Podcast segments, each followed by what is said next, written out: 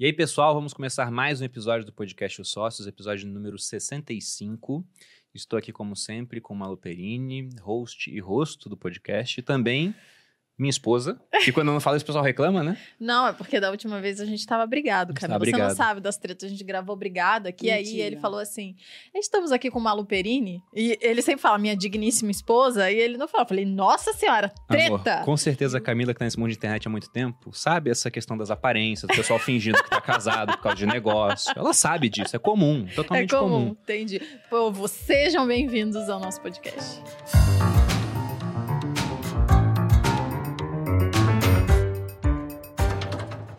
E nesse episódio estamos com uma convidada pela primeira vez aqui para contar a sua jornada, a sua história, Camila Coutinho, que é designer de moda, fundadora e CEO do Garotas Estúpidas, primeiro blog de moda brasileiro, criadora da marca GE Beauty, integrou a lista da Forbes 30 Under 30 para os leigos 30 antes dos 30. e o BOF 500 Business of Fashion, lista que reúne os nomes mais influentes da moda no mundo. Autora do livro Estúpida Eu e referência no mercado nacional e internacional de moda. Camila, seja bem-vinda aos Caramba, sócios. Amei essa apresentação, muito obrigada. Feliz de estar aqui com vocês. Eu escuto podcast, adoro. Ah, que legal. É, e agora também tem o meu podcast, então quem quiser lá ver, já vou aproveitar para fazer propaganda no início. Lógico. Claro, fica à vontade. Ô, ô, John, depois. Por favor, pode falar. Bota o link, então. Não, esse é mais um daqueles episódios que eu quero aprender bastante. Certeza que a Camila vai ensinar bastante pra gente. Eu que tô no início dessa jornada de moda, que não entendo muita coisa, mas tô aprendendo. Ah, que nada. Todo dia a gente aprende uma coisinha. É Todo verdade. mundo sabe, é expert em alguma coisa, né?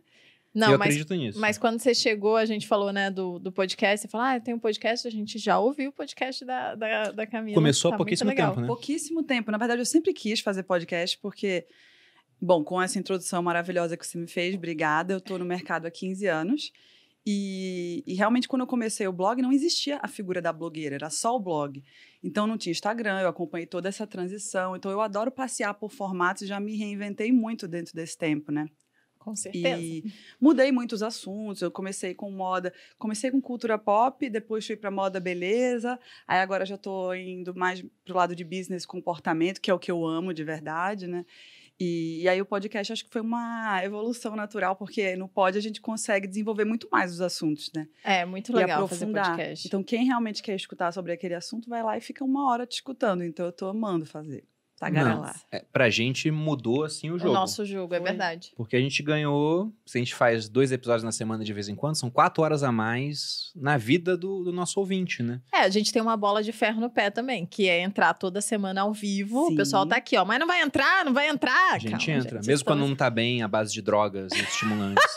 a, gente dá, a gente dá um jeito, a gente leva muito a sério o, o que, a gente, faz. não tá afim, né, gente? É, mas enfim, acontece com todo mundo.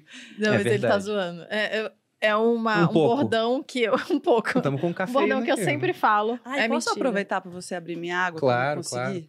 Briga- Eu, tipo, começou ao vivo e eu... Não consegui, tadinha. A única coisa que ela pediu foi água e ela não conseguia abrir pra poder tomar sacanagem. Bom, mas antes de entrar aqui na sua história, Camila, que como você já adiantou, né, você tá na internet desde os primórdios.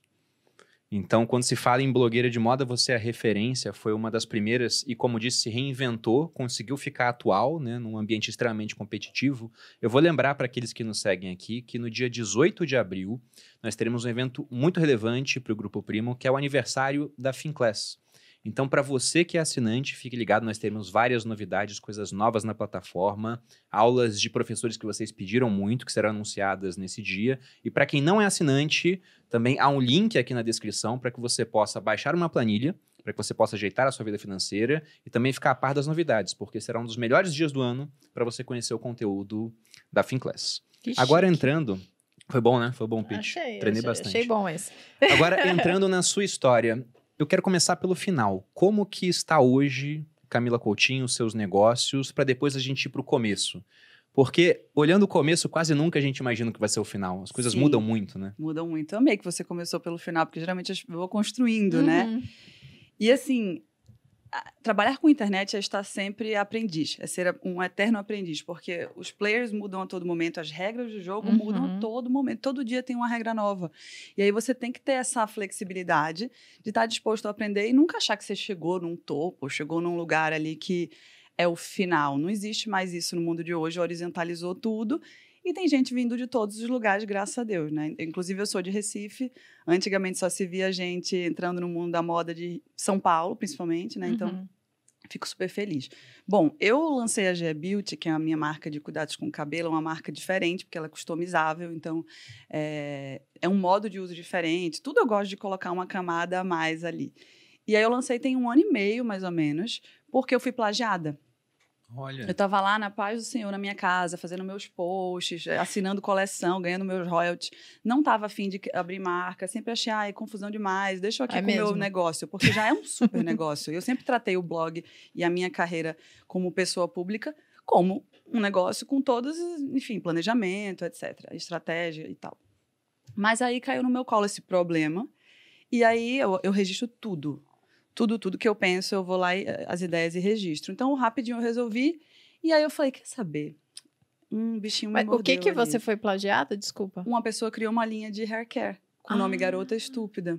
Usando a, a marca que você construiu ao longo de anos. Assim, Gente, tava muito grande, tava bombando a marca do cara. Ah, E aí eu tirei do, do, do mercado e falei, quer saber, eu acho que eu vou olhar o que, que esse cara tava fazendo. Ele fez uma tava pesquisa de bombando, mercado algo- pra mim. Algo tem aí, né? E vou ver. E aí comecei a me encantar pelo, por esse universo, né? Da beleza do outro lado, que eu sempre fiz coisas para as marcas. E dessa vez eu falei, caramba, eu quero trazer uma contribuição para o mercado da beleza. Porque o meu, o bichinho que me morde sempre primeiro é o desafio.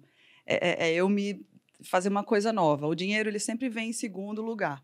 Então, eu comecei a mergulhar nesse universo, fornecedor, pesquisa, etc., até chegar no conceito da marca e quem ia produzir, etc. Fiz tudo sozinha, assim, sozinha, sem investidor, sem nada, porque eu queria estar livre para montar da maneira que eu acreditava. Então, foram dois anos de pesquisa e procura de fornecedor. Eu, eu precisava que fosse um produto muito bom, Malu, porque eu já tinha um, Sua marca é muito grande.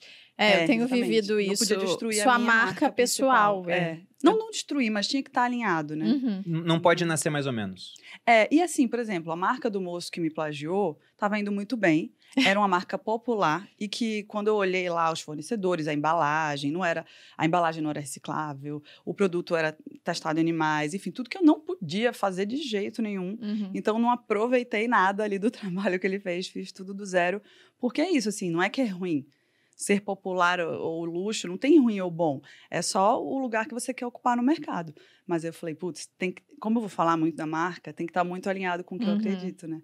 É, eu Então, ia dizer, eu tenho vivido isso, mas é totalmente diferente dela, porque ela é gigante, já tá na internet há 15 anos, a gente tá na internet há 6, mais ou menos, Depende aproximadamente. de como for contar, né? Porque o, o blog, por exemplo, o de finanças, a gente criou em 2014. É, mas não era um garoto estúpido, amor. Não, foi- ele, foi, ele foi muito pequenininho durante muito tempo. É, É foi, porque era agora que o, que o nicho de vocês ficou mais popular, né? Foi. Com a coisa de, de os juros caiu, todo mundo começou, ficou mais Sim. popular investir. É então- verdade. Não, antes tinha muita gente escrevendo sobre finanças, só que ninguém queria saber daquilo. Ah, porque no Brasil, você tinha que emprestar dinheiro pro governo deixar na Uhum, poupança, que tinha juros de poupancinha. 1% ao mês, isento de imposto. A hora que os juros começaram a cair, a bolsa começou a, a subir, aí que começou a surgir uns nomes grandes. E aí todo Mas- mundo pesquisando sobre o assunto. né? Exatamente. Mas o que eu ia dizer é que eu lancei uma marca recentemente e eu fiz exatamente o que você fugiu de fazer, porque eu não tinha esse nome tão grande, né? Mas ao mesmo tempo, o meu nome e a minha imagem já é uma imagem grande. Então, é o que você falou, a gente não começa pequeno e não pode errar tanto quanto uma pessoa que não tem visibilidade como a gente, né? A gente não tem essa possibilidade, né? Então as pessoas vão exigir muito mais da sua marca Sim. e esperar muito mais, esperar que seja muito alinhada com o que você passa desde o início. Então tem Total. todos esses Tem uma detalhes. lupa em cima, né? Mas eu já Uhum. fui muito mais crica. Eu sou muito crica. é, mas eu já fiquei muito mais nervosa com essas coisas de embalagem, não sei o quê, nananã, correio, porque eu achava que era tudo um big deal, tipo assim, meu Deus, né? Eu não posso decepcionar a minha comunidade. Mas ao mesmo tempo eu comecei nesse um ano e meio e eu aprendi demais, gente. Em todos os sentidos disso, de gestão, etc. De que tem coisas que acontecem mesmo. Dá, Uhum, dá é. muita coisinha Não, eu tenho errada. entendido isso também. E aí, eu tenho uma relação tão boa com a minha comunidade, e assim, é uma das coisas que eu mais piro, que eu mais amo. Elas me respeitam muito, eu respeito muito elas. Que é assim, tipo, quando vai ter uma crítica, uma sugestão, é num tom tão fofo. Tipo assim, Uhum. juro, teve essa semana uma consumidora me mandou, leitora barra consumidora, me mandou uma direct. Cami, eu fui comprar na loja, Eu tenho uma loja no- aqui em São Paulo, no Shops Jardins. E aí eu cheguei em casa e tinham me entregue pelo correio o mesmo produto de novo. Eu preciso devolver, porque eu recebi duas vezes, porque trocou o sistema, e aí deu Legal. um errinho, ela recebeu. Então, é tipo, é, é esse tipo de. Sabe? Então, De feed- tem essa mão boa, que Uhum. como a gente tem uma comunidade já amorosa, Uhum. elas têm muito respeito e calma e carinho, né? Mas você falou da Pra marca de, de hair, né? Uhum. Porque hoje ela é a sua principal ou hoje como que funcionam os seus negócios? Porque o Bruno falou, vamos começar pelo Sim. final, né? É, eu já tava me empolgando falando da marca. Qu- Quanto por- na conta bancária, assim, pessoal? A Tá gente gosta dos detalhes. Ai, gente, lá Tá vem zoando. ele. Não, mas hoje em dia, Camila ainda paga 70%, 80% da conta. Sim. Porque, assim, é outro modelo de negócio. Ter- Uhum. Custo criar uma marca de, né? é, de beleza, e tipo, gente, hello, é outro mundo, é um negócio muito mais a longo prazo. Só que Garotas Estúpidas, de dois anos pra cá, que é o blog, vou reformular pra quem tá assistindo aí, porque eu fico achando, né, que... É, tem muito. O nosso É. público é um público de empreendedor. Tem Sim. muito homem também. Pensa assim: o que essa mulher tá Quem é falando ali, mulher? né? É. Então, ó, gente, são três marcas. A primeira que surgiu foi Garotas Estúpidas, que foi o blog. Desculpa voltar do início, mas é para que contextualiza. Eu, Camila, blogueira, influenciadora, vim do blog e aí agora a marca já é Beauty. Só que eu separei o blog de Camila, porque eu não Uhum. queria que a minha figura canibalizasse o produto blog barra site. Como eu vim antes do Instagram, foi muito bom, porque não era blog da Camila. Era Garotas Estúpidas. Então, eu criei uma identidade própria para o blog. Tem um Uhum. branding Eu- lá. É, a gente fez uma reformulação de marca, trouxe colunistas, eu não apareço mais. Então, o blog virou um produtão também, que cresceu muito nos últimos dois anos. É, vale dizer que o blog da Camila, o Garota Estúpida, é Garotas Estúpidas, Sim, né? É como se fosse um grande portal de moda e beleza, só para as pessoas entenderem. Então ali é um tem uma comercialização, né, de super. venda de anúncios, venda de produtos, tudo mais. Então é como se fosse um Quando Camila ganhou força, eu perdi muito anunciante no blog. Então, ninguém comprava mais anúncio no blog, porque eu tinha eu, Camila, então todo mundo só queria me comprar. Uhum. E aí, a gente tava com uma audiência muito grande, mas não tinha apelo comercial. E foi quando a gente fez o rebranding. Uhum. É, a gente tinha engajamento, tinha tudo, mas falava muito de celebridades. Então a gente fez um rebranding, construiu um time de colunistas, humanizou mais o canal, mesmo não tendo a minha imagem. E aí agora, dos últimos dois anos, foi assim uma explosão. E a gente está legal. reformulando o produto inteiro. Esse ano já vai virar um outro produto. E aí vai completar de maneira linkada mesmo e, e estrategicamente o ecossistema de compra, porque aí acaba que a gente tem várias etapas ali do funil, né? Tem a influenciadora, tem o site que também participa muito da decisão de compra quando você está pesquisando Uhum. Ana, e tem a marca que vai se beneficiar, que se beneficia muito, né? Dessa, dessa, desse ecossistema, né? Genial. Uma curiosidade. Por que esse nome Garotas Estúpidas? Ah, é, é engraçado, todo mundo pergunta isso, porque, na verdade, eu estudava moda e eu queria ser designer, eu queria ser Alexandre Kovic, era o meu sonho. E fazer estamparia. E aí, só que eu gostava muito de cultura pop. E aí eu falava muito com as minhas amigas sobre Paris Hilton, Britney Spears, né? Aí tinha uma música que é a Pink, você lembra dessa cantora? Americana. Ela fez zoando essas meninas, chamava Stupid Girls. Era uma- bem irônico o clipe, era super irônico e tal. E aí eu falei, porque eu tinha esse humor bem ácido, então eu seria bem cancelada se as pessoas olhassem. Eu escrevia há 15 Era mais anos atrás. divertido, Eu né? era outra pessoa, gente. É, é tipo Harry Potter, eu evoluí com, com a minha vida profissional, né? Então tem várias. Eu apaguei meu Twitter inteiro. Você perdeu esse humor ácido? Não, eu sou- não, não é que eu, não é que eu perdi. Bruno adora Eu Eu comecei até- com 18, então eu era muito mais. O, Debochada. mundo era muito mais maluco. Sim, então sim. a gente É. aprendeu muito, né? Nesses 15 anos. Eu sou bem-humorada, tudo, mas acho que a gente amadurece. Então eu falei, vou apagar meu Twitter aqui, que se o povo for olhar, eu vou ser cancelada. Aí apaguei tudo. Por coisas que fez há 10 anos, né? Totalmente. Mas enfim, aí eu- o nome vem disso. E, e eu sempre segurei muito a, a onda desse nome, porque é um nome curioso, né? Então eu Aham. chegava lá no banco para abrir a conta da empresa, ou chegava para me identificar www. no Fashion Week. Garotas estúpidas. Mas eu acho que eu sempre acreditei muito no diferencial e ser original. Eu acho que quando você aposta na sua originalidade e confia nisso, você fica meio sem concorrente ali. Uhum. Porque às vezes as pessoas ficam com medo de arriscar uma atitude ou outra, e aí você fica no bolo, né? Quando Sim. você tem a coragem de se arriscar, às vezes é bem positivo. Então, acho que no fundo eu fui amadurecendo isso, essa consciência, mas eu sempre fui meio assim, de me zoar, de não me levar muito a sério. É, na internet, quem não se posiciona de verdade, não tem uma ca- característica muito clara, você vira morno, né? E quem é, É. morno Hoje É em dia, chato. principalmente quem é morno, não tem muito lugar, né? Não tem. É, eu gosto disso de nome. Eu brinco também que a nossa holding é Boludinhos Enterprise. Por que boludinho? Não, Boludinhos é um É apelido um que a gente apelido tem. nosso. É, A gente mas se na chama verdade, assim, a gente se chama casal. assim. Mas É. eu, eu conheci a Malu, ela tinha esse apelido, ela ganhou na prisão. E aí eu só acoplei isso vai na, entender na nada. minha vida. Maravilhoso. É mentira, gente. Mas, só- mas só Inclusive- te mostrando com mais espaço ainda para um humor um pouco mais ácido, assim, irônico, eu brinco que a Malu foi presa. É uma brincadeira interna Aham. aqui do podcast. Embora a Polícia Federal esteja de olho agora na Malu para saber se é realidade ou não. É o que mais procuram no Google. Você Mentira. bota Malu Perini, já foi Já, preso? já completo, o Google completo.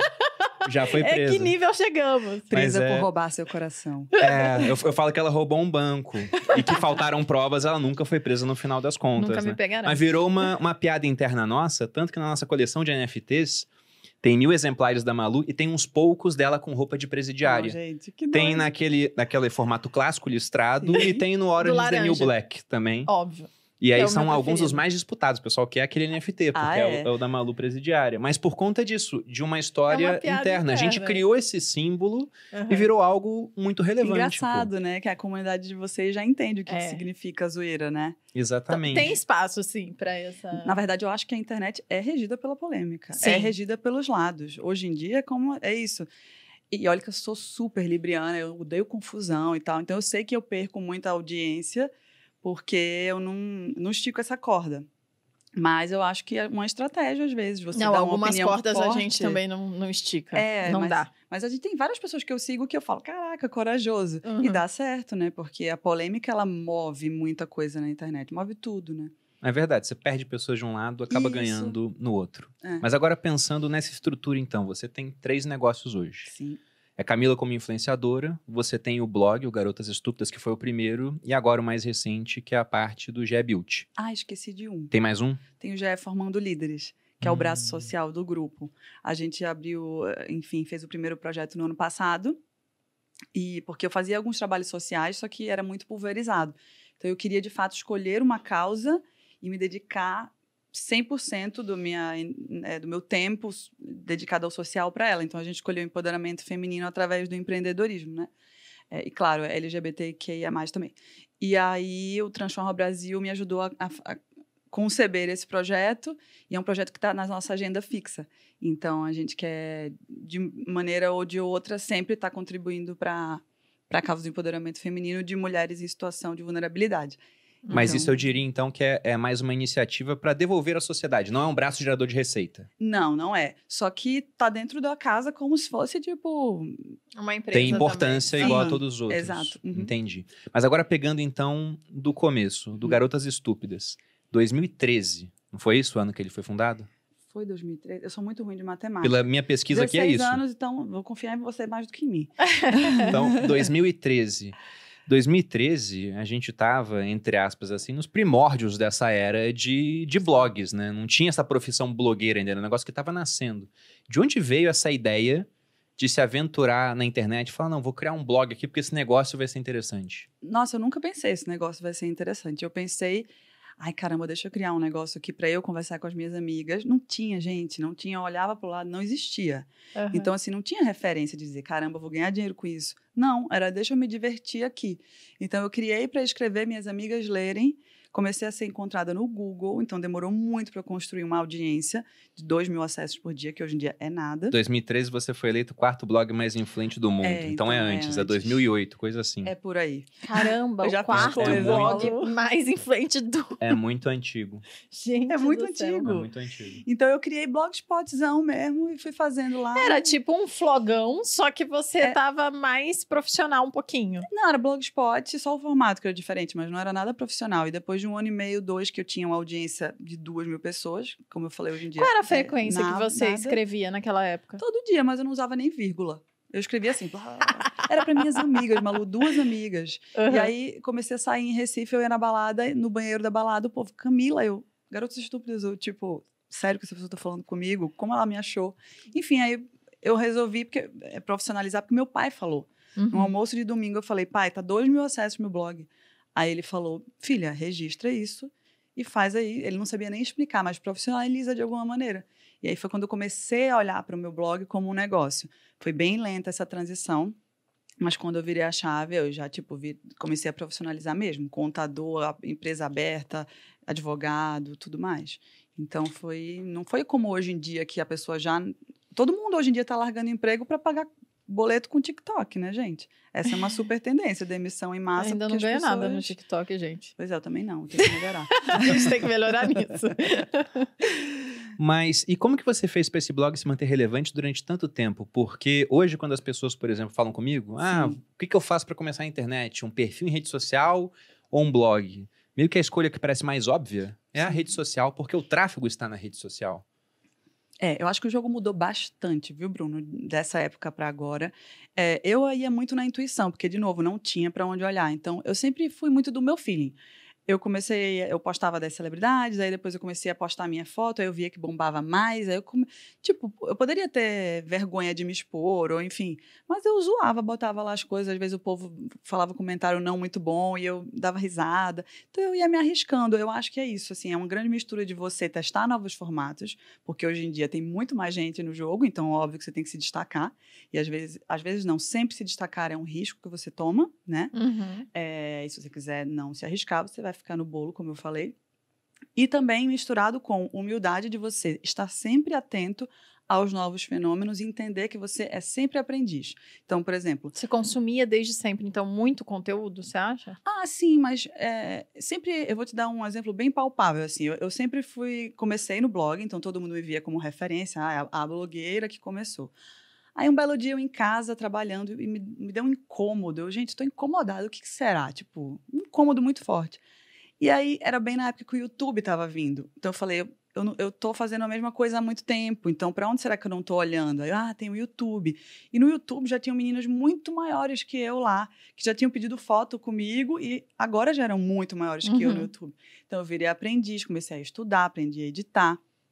Fiz a Casa dos Youtubers, que foi um, um, um projeto doido da minha cabeça, que eu reuni 13 youtubers Ah, numa... foi você o projeto? Foi eu, querida. Rapaz! Agora já tem Casa dos TikTok. Agora tem tudo, né? tudo. Então, assim, a gente criou vários formatos, sabe? Aham. Então era uma, eu tinha umas ideias doidas e vamos lá fazer. E nesse projeto que eu trouxe essas 13 pessoas para essa casa bem Que chique. Dani e no- Paulo no- participaram. Dani, Paulo, Aham. Boca Rosa. Você selecionou um pessoal bom, isso que eu ia falar. É, Foi, mas- rapaz, a mulher tinha já Ele- o não, quê? mas eles estavam na curva de crescimento. Então, isso que eu ia falar. Eles não eram o que Você são hoje. conseguiu. Ah. São olhe... Você foi uma boa olheira, então. Sim. E aí a gente ganhou, tipo, 100 mil inscritos. Todo mundo ganhou muito seguidor nesse, nesse Uhum. evento. Tanto é que na segunda edição já estava muito grande a história dos youtubers, né? Então não tinha nem agenda do povo para ir. Mas, enfim, é isso, é você estar sempre no lugar de aprendiz. Então, TikTok, por exemplo, que eu estava falando aqui agora. Ah, eu estou agora postando todo dia lá. Eu fico pensando, o que, que eu posso postar de TikTok hoje? Resistir, resistir. Mas estou lá. Na verdade, assim, quando antes do TikTok chegar no Brasil, eu fui para a China em novembro de 2019, antes da pandemia. E aí eu fui estudar o TikTok lá, aprendi, postei umas coisas, mas aí eu, eu optei por não fazer, porque eu me dediquei ao G-Beauty, então Sim. tem que ter cérebro, Tem que ter né? foco. Tem que ter foco. Mas enfim, é isso, você sempre está se, se colocando, né, no, no, no lugar de inovação. Na zona de desconforto, né? Isso, perfeito. Porque devia ser muito tranquilo pra você. Olha, eu criei um blog, ficou grande, Uhum. escrevia. E no começo você falou, nem usava vírgula, eu vejo minhas postagens lá atrás também, horrível. Gente. Português ridículo. Uhum. A gente vai melhorando com o tempo. E aí, quando você ficou muito boa naquilo, o mercado foi e mudou. Isso. Tinha o pessoal no YouTube começando a gravar vídeo e crescendo muito mais. Isso também aconteceu Com a gente. com a é. gente. Eu fui pro YouTube com uma história parecida com a sua da plágio G Build. também. Aham. Eu tinha escrito um artigo em 2014 sobre Bitcoin. E Uhum. naquela época 2014. 2014. Pois é. Eu fiquei muito rico, dá pra você fazer a conta assim, E eu né? Eu juntei muito. Bitcoin lá atrás. Não ficou porque ele vendeu antes. É, eu vendi Bitcoin por 2 mil, por 7 mil, por Não, 58 mentira, ajudou um mil. a Ajudou gente. bastante. Eu ganhei com esse artigo, era um artigo que ensinava as pessoas a ganhar Bitcoins de graça na internet. Hum. Eu juntei 9 Bitcoins só com esse artigo. E chegou um ponto no meu site, mas eu não fui gênio de vender tudo ou segurar até agora, né? Não temos mais esses novos bitcoins. Não, temos outros, Sequestrador. tá. Da- A gente vendeu, depois o mercado caiu, eu recomprei, né? Tem uma Sim. posição relevante no meu portfólio hoje em Bitcoin. Mas o ponto é que o Bitcoin mudou a minha vida não pelo ganho financeiro, mas porque tinham dois artigos entre centenas e esses dois eram responsáveis por 95% do tráfego do meu site. Tráfego orgânico. Você buscava Bitcoin no Google durante uma época e o meu site era o primeiro. Não tinha material, né? Não, aí o ninguém pessoal, falava sobre ninguém isso falava. ainda. Aí o pessoal começou a copiar o artigo, mas sempre eram sites menores. Uhum. Só que teve uma vez que eu fui buscar Bitcoin no Google e tinha um cara que pegou meu artigo e fez um vídeo dele No YouTube. no YouTube. Ele fez assim, ele pegou o artigo, copiou pro site dele, plágio, só que depois ele fez um vídeo mostrando o site dele. Aí o YouTube falou, olha, o vídeo não é plágio, é um material novo que ele fez baseado em você. Mas mesmo que ele mostrasse o seu site, te citasse, você entende que é um material novo? Daí eu falei, é verdade. E além de ser um material novo, ele tinha muito mais visualização do que eu, sendo um post muito mais recente, tinha alguns meses, e meu post já tinha mais de um ano. Eu virei pra Malu e falei, temos que ir pro YouTube. Ela foi primeiro, aí eu fui depois. É isso, às vezes a disso. gente nem gosta de fazer vídeo, não gosta de fazer, mas aí você vai se adaptando, Exato. né? Você sabe que existe um nome para isso que você falou agora, que é a edição de um material publicado? Tem um artigo, eu vou te mandar, da Folha de São Paulo, chama Grande Ruptura. E ele fala, é uma viagem, que hoje em dia nada é puro. Tipo assim, o livro puro, a música pura, Não. o filme puro. Tudo é como as pessoas editam trechos daquilo. Uhum. Então, um exemplo maravilhoso disso é Marina Senna. Todo mundo conhece Por Supuesto, sei lá como é que fala, pronuncia. No TikTok foi a música mais eh, feita vídeo, né? Acho que no ano passado. E muita gente não conhece a Marina, porque as pessoas conhecem os 15 segundos da música da Marina, Uhum. né? Só o trecho utilizado. Eu não conheço a Marina também. Então, às vezes, quote de, de livro, eh, edição de vídeo que foi o seu. Então, Não, e às vezes é a gente nem remixagem. sabe da onde a gente tirou a referência. A gente fala algo e a gente acha que talvez. Não, acho que eu criei isso, mesclei com o que eu penso, com algo que eu vi. Perfeito. E aí vira uma coisa nova, Eu querendo falei, ou não. é, exatamente. Que é, é- o que vale hoje em dia na mídia, que é isso que ele chama da grande ruptura, é o remix que as pessoas fazem do conteúdo que você publica. Uhum. Isso é mais valioso do que o conteúdo que você publica. Eu acho que essa tendência não é de. É que hoje muito mais gente cria conteúdo, Uhum. lógico, mas se você volta lá na Grécia, século IV, Sócrates, ele era contra a publicação de livros. Ele era um filósofo, né? O cara do só sei que nada sei, mas por que, que ele era contra? Ele falou: porque só vai deixar de ser original. Vai pegar só aquilo que já foi feito e ficar replicando, replicando, replicando. E, e tudo é cópia da cópia da cópia Sim. hoje em dia. A gente pega isso. Eu, eu me acho muito original às vezes, né? Eu só lembro que, olha, na verdade, eu me acho original porque eu li pouco. Aí quando eu pego pra ver algumas ideias, tem um cara que falou exatamente a A mesma, coisa que mesma eu penso coisa. hoje, muito antes de eu nascer. Então É não é um que eu sou remix, original. É, eu- sem saber já tem cara que falou Sem isso. contar que metade das, das frases que ele repete são minhas, vocês sabem disso, né? Que eles pe- ele pega, fala mais bonito e finge que é dele. São uns 50% Sêneca, uns 40% Taleb, 9% Malu e 1% vagabundo. né? mais, ou- mais ou menos essa conta. E como é que foi a transição para rede social? Porque é fácil, eu, eu vejo no, no nicho de finanças. Uhum. Tinha uns blogs muito grandes, o meu era pequeno, o meu não era relevante.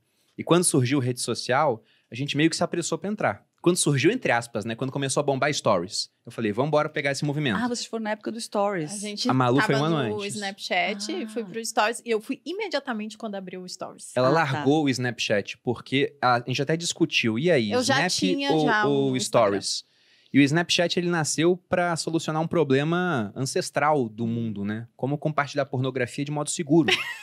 que é, é tremendamente complicado. Nunca é Você manda, a seguro, pessoa viu, tira um gente? print. Nunca pois é é. seguro. Nunca se... Mas o Snap tinha Manda isso. o nude sem a a cabeça, hein? O Snap tinha uma função de destruir a foto, alguma coisa assim. Tinha. Se alguém printava, você sabia. E o, o Mark Zuckerberg, ele copiou essa função, mas ele colocou numa plataforma que o pessoal dividia a vida. Eu falei, olha, dificilmente o, o Stories não vai bombar. Então, abandona o Snap. Nos Estados Unidos, acabou que o Snap até hoje é muito Sim. relevante. É verdade. Mas aqui ela foi. E eu fui logo depois que eu vi que teve sucesso. Uhum. Só que os caras dos blogs de finanças demoraram muito pra ir. Então, o que você vê hoje é que o cara dono do maior blog não é mais o maior influenciador de finanças. E sabe qual foi o grande diferencial dele, só pra encerrar a, a gente Aham. contando a história? É que ele era blogueira de finanças. Porque ele me copiava. Eu era blogueira já, então ele falou: Isso dá certo. Blogueira de Ele finanças. era blogueira de finanças. E aí Look depois. do dia, tudinho. É porque, gente, tudo que lança, por isso que falam, vão logo. Porque rede social é tipo. é, vou fazer uma comparação péssima, assim, mas drug dealer. É tipo Uhum. traficante, ele quer que você vicie. É, é mesmo? então, toda que é? ferramenta nova Tem. que se lança em rede social, tipo Rios, sei que lá, IGTV, Uhum. eles bombam logo o lançamento para poder educar todo mundo que está na plataforma, aprender a fazer e depois, ó, tira de cena e você fica lá com alcance reduzido de novo. Então é basicamente isso. Se você chegar mais cedo, aí você consegue ganhar mais audiência mais rápido, né? Mas comigo assim, basicamente eu entrei muito antes no Instagram. Eu tinha um BlackBerry, meu BlackBerry foi roubado. Eu falei, tenho que comprar um iPhone, vou entrar no Instagram. Foi assim a minha decisão, porque eu adorava o meu mundo do blog. E, tipo, já tava rolando há uns meses o, o Instagram, mas eu não dava muita bola. Eu usava o Instagram para fazer filtro para postar no Twitter a foto. Vê que doido. Caramba. E aí eu entrei no Instagram sem muito cálculo mesmo, assim. Fui, fui aprendendo ali como usar a plataforma.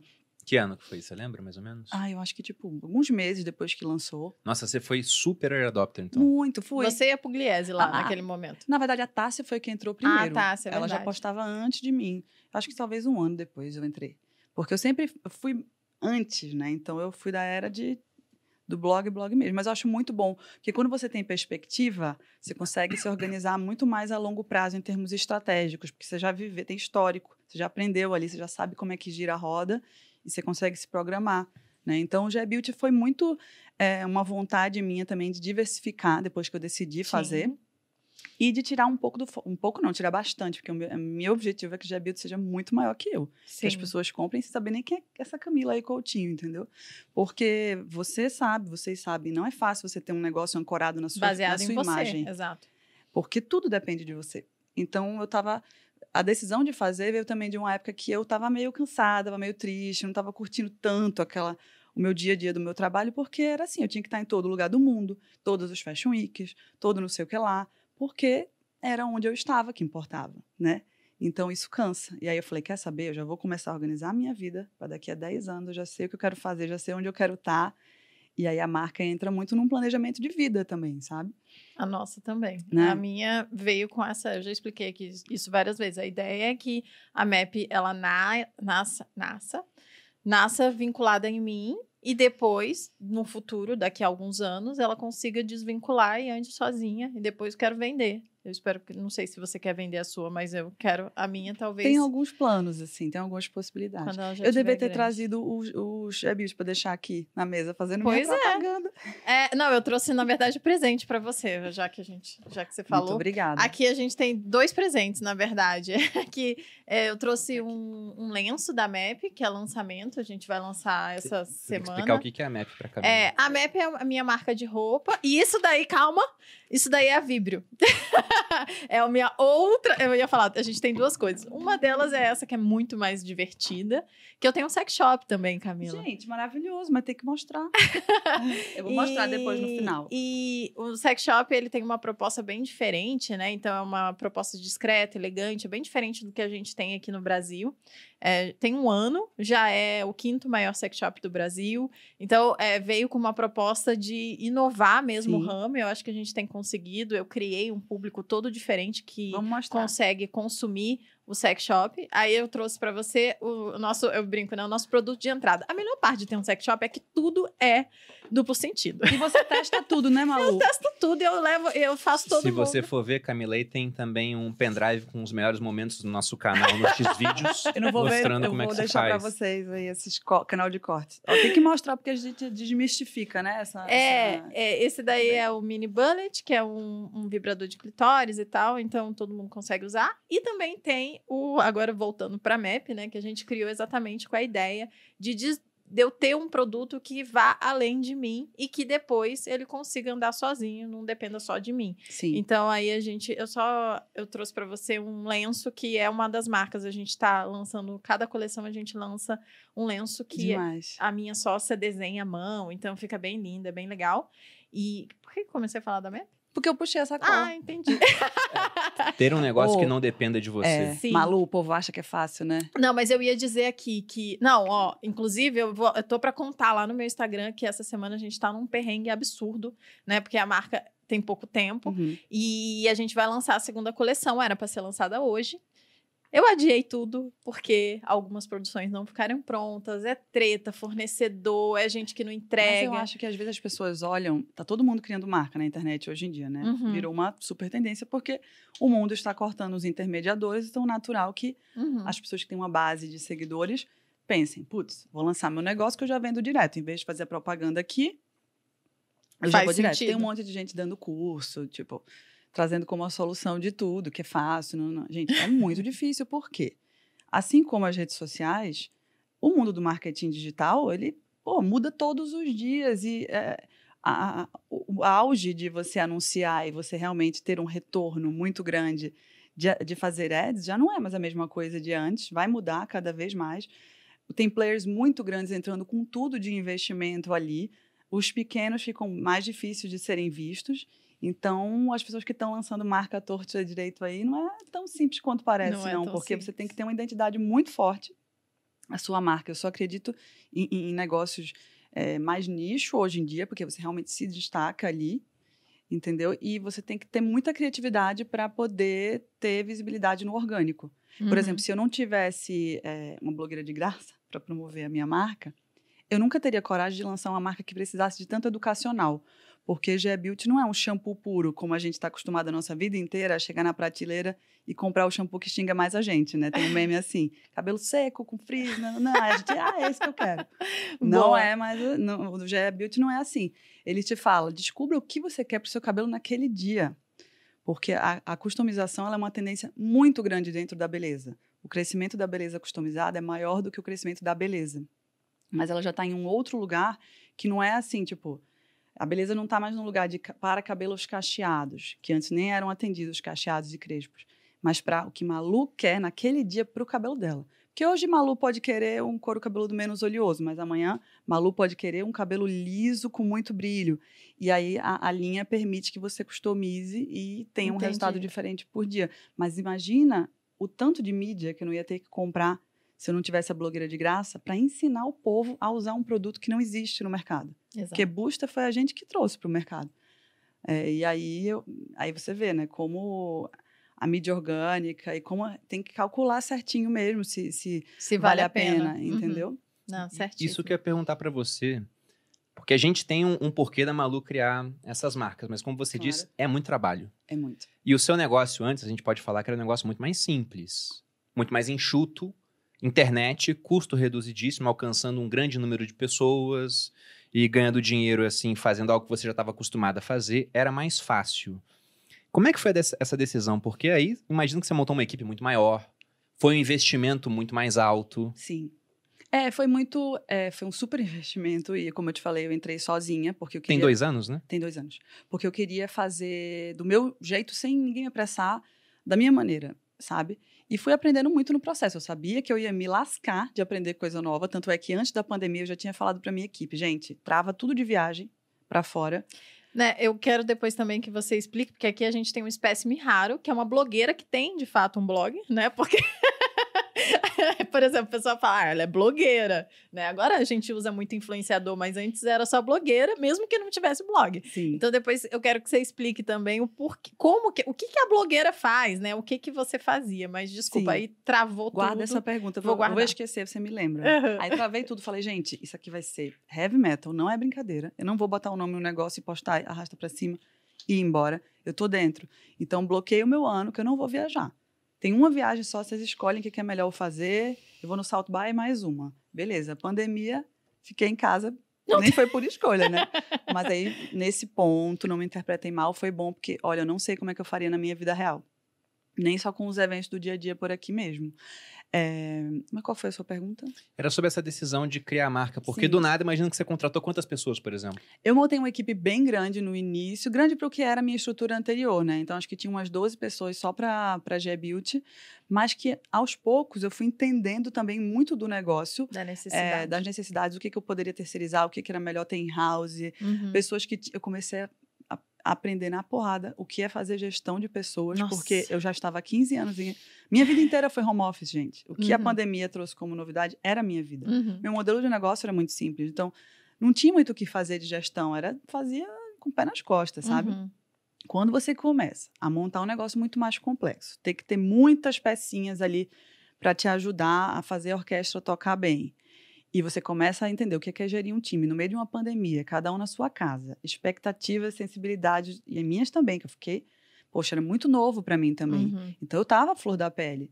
Quando eu comecei a ver a dificuldade daquilo, eu falei: caraca, eu vou ter que estudar muito, eu vou ter que viver muito. É bom saber que tem tanta gente passando os mesmos problemas que eu. Tem, Malu, porque é uma mudança de mundo muito Nossa, grande. É, muito difícil. é difícil você hoje ser chefe, trazer uma pessoa, um talento para sua empresa, tendo tantas oportunidades no mundo de empreender, de você ir lá fazer o seu, ainda mais com tanta gente na internet vendendo um sonho nesse sentido de facilidade é, você tem que trazer para a pessoa, putz, muito mais do que um salário. Você tem que ser quase uma, um, Vender um uma sonho, né? psicóloga ali no dia a dia. Você tem que estar acompanhando as expectativas da pessoa. Então é muito mais difícil, né? Você atrair talento hoje em dia e manter talentos também. E você também é um ser humano no final do dia. Você tem dia que você está estressado, que você está tipo frustrado, que o negócio deu errado, etc. Então assim, isso foi uma das maiores dificuldades, sem dúvida, gerir pessoas dessa densidade. É, e aí acho que foi esse o maior aprendizado, assim. E, e esqueci a pergunta dele de novo, porque eu viajo Não. e volto. Não, isso, mas Estamos foi dentro da isso. pergunta. É isso. Mas até pensando nessa parte da complexidade desse negócio, para o pessoal ter uma noção. Hoje você tem, a parte de ser uma influenciadora, você tem o blog e tem a GE Built. Uhum. Quantas pessoas ao todo e quantas em cada uma dessas caixinhas? Eu vou te surpreender, porque acho que é esse o complemento que eu estava esquecendo de fazer na tua resposta. Eu fui trocando muita gente, estou contratando muita gente agora, então, principalmente da parte criativa. É, fiz muita coisa sozinha nesse turnover aí de troca de cadeiras, porque teve. Refiz o meu plano de negócio, porque eu tive a oportunidade de abrir loja física ao acaso. Foi uma oportunidade com três meses de marca e deu muito certo. Então a gente Caramba. mudou. Valeu a pena? Muito. A gente, vamos falar sobre isso depois que eu acho que é legal. Mudou o plano de negócio inteiro. Então, assim, no momento a gente tem 12 pessoas que algumas são híbridas, atendem os dois negócios, Garotos Estúpidas e G-Build. Mas a gente está É, calculando... eu também tenho isso. Achei que era um problema. Agora já tô mais tranquila. Olha- Tem algumas, ah, algumas mãos Sim. minhas que eu não consegui. Não, é tão boa que eu não consigo deixar tudo. só em um negócio. É natural, mas eu espero que seja por pouco tempo. Porque eu quero a independência de cada negócio. Eu Uhum. entendo que agora é um momento, mas eu quero que cada negócio tenha o seu time, independente, tudo separadinho, em todos os âmbitos, para que não tenha, não tenha codependência né, Uhum. entre um e outro. Então, hoje o time é, é pequeno, mas vai crescer bastante nesse ano, é, essa é a intenção. Então, acho que foi por aí. É que você terceiriza algumas produções, pelo Algumas que eu entendi. coisas, é, Uhum, sim. entendi. E aí fala sobre a loja, então, já que a gente Ah, tá nesse isso é tema. legal.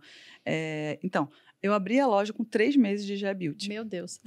Porque eu abri no shopping Recife, eu sou de Recife, para quem Uhum. não Ela sabe. praticamente nasceu com a loja, então, a marca. Foi, foi, Bruno. E não era plano de jeito nenhum. Tipo assim, a gente não queria ir para outros marketplaces, digitais ou físicos, né, a farmácia, etc. Por quê? É educacional. Eu precisava difícil, catequizar essa uhum. galera no modo de uso e eu precisava usar o meu canal para isso, para que as pessoas entendessem, entendessem o produto. Porque se ele fosse para prateleira, não ia ter sellout, né? Porque a pessoa Uhum. ia falar assim, booster? O que, que é isso? Aí ia devolver. Uhum. Então eu precisava educar primeiro e segurar a venda. É, só que aí me liga o shopping Recife e fala de uma oportunidade de abrir uma loja lá no auge da pandemia. Abre fecha, abre e fecha. Falei, quer saber? Vamos? Vamos abrir. Um mês eu coloquei a loja em pé, menos de um mês, Que loucura. para o Natal. E eu só avisei que eu ia abrir na véspera, porque eu falei assim: se esse negócio fecha lockdown, eu lá avisei que eu ia fazer a loja, imagina que fiasco. Aí segurei tudo na véspera, eu avisei. Ia ficar três meses, só que foi muito bem. E olha que a marca só tem sete SKUs, né? Mas numa loja com sete produtos. Foi muito Sete bem. produtos. Por enquanto, sim. E aí a gente estendeu, estamos entrando no segundo ano e mudamos o business plan todo. E Refiz agora tudo. você tem outra loja já. Abri uma no aqui Shopping no Jardins, shopping. aqui em São Paulo. Lá. E aí, Não vai lá, conheço. quero a sua opinião. e aí, é isso. Aí a gente comecei a estudar e perceber que a DNVB no Brasil, a- a- as Digital Native Brands, tem um teto de crescimento dentro da internet, porque a gente acha que o brasileiro compra muito online. Aumentou bastante na pandemia, mas ainda tem muito o que crescer. Então, tem um teto de crescimento. Você bate ali, e se você ficar só no digital, Não, Não vai. cresce. não vai. Então, a- o, o varejo físico ainda é muito importante para as marcas no Brasil. É, o brasileiro ele é meio tradicional. Então, até, eu vi até, porque assim, obviamente, a, a G Beauty começou é, usufruindo da minha base de seguidores, né? E as top três cidades eram São Paulo, Rio e Recife, dos meus seguidores. Uhum. Aí era um espelho G Beauty. Quando eu abri a loja em Recife, Recife foi para o segundo. Então você vê que já começa a furar uma bolha ali, e por ser uma loja própria, eu tinha um educacional no meu controle também, treinamos consultores, etc. Então, tem produto que vende muito mais na loja física do que na loja virtual, porque tem uma pessoa explicando, Uhum. que é o booster antioxidante, que é um dos produtos mais sensacionais da linha, que é antioxidante, como a gente usa para a pele, né? Para o envelhecimento da Só pele. pro Só cabelo. que para o cabelo. Ah, que legal. Então, a- na loja tem um, um- uma- um apelo, um apelo muito maior, maior. porque tem educacional. Como que tá, por exemplo, em vendas, o quanto vem online e o quanto vem pela loja hoje? Tu chutaria quanto? Eu chutaria, sei lá, 50-50. Não, mas chutou bem. Mas acho que a última vez que eu peguei tava 30. 30, 30 da 40. loja? É, loja. É que agora a gente abriu a outra, né? Então. É, isso é incrível. É, isso que você falou sobre ter a estrutura física, pra mim faz muito sentido, apesar de eu não ter a coragem de bancar um negócio desse É, hoje. Você levou o custo lá pra cima quando fez isso. É. né? É, porque eu acho que existem também oportunidades que a Sim, gente aproveita certeza. por ser influenciadora. Uhum. Então, óbvio que eu uso do meu eh, capital social e Sim, das minhas com certeza. oportunidades como influenciadora. E vou lá, eu ouvi, eu, eu conheci vocês pelo podcast da NV. Ah, Que que, eu legal. amei. Aham. Acho que Ah, a Nath e Antônio. Eles são arrasam. demais, né? E eu pirei naquele podcast porque fala muito perrengue. Eu tava numa época com muito perrengue. Eu falei, graças a Deus, não sou só eu. e eu lembro que ele falava que ele ficava trocando a presença dela nas lojas. Tipo, leva, como faz um pedido, leva a Nath.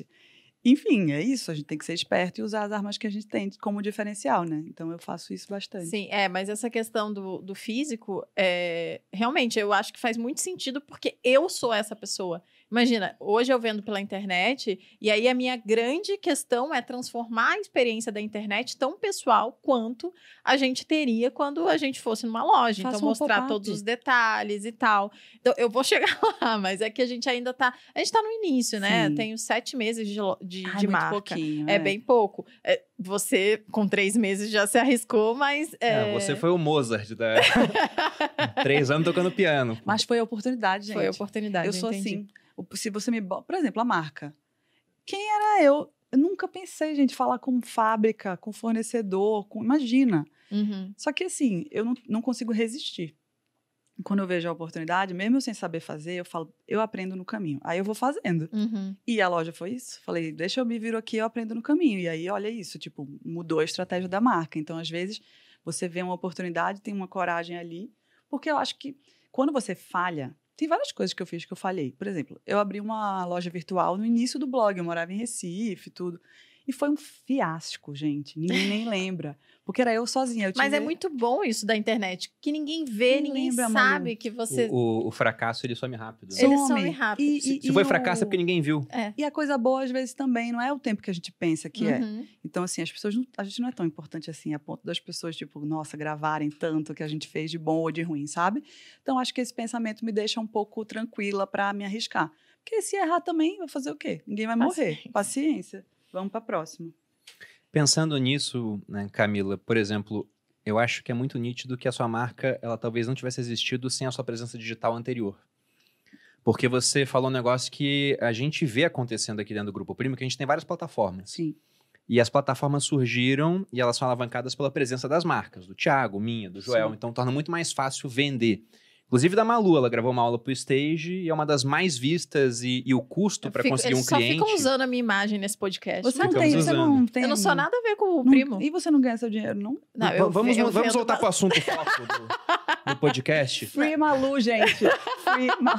É, Mas- o pessoal acha que eu fui pre- presa, olha aí, ó. Você presa ganha, aqui Bolinha. neste programa daquelas. Você ganha, Não, mas você eu ganha. ganho muito. Eu ganho uma exposição. Isso fez muita diferença pro meu branding. Eu ganho, eu faço propaganda. Eu sou a pessoa que mais faço propaganda Mas, o- nesse mas o que a podcast. gente ia falar é esse ponto, Mas que a a, Camila presença, não, tá, não tá satisfeita, não. Ela tá Depois a achando gente é vai pouco. falar sobre isso.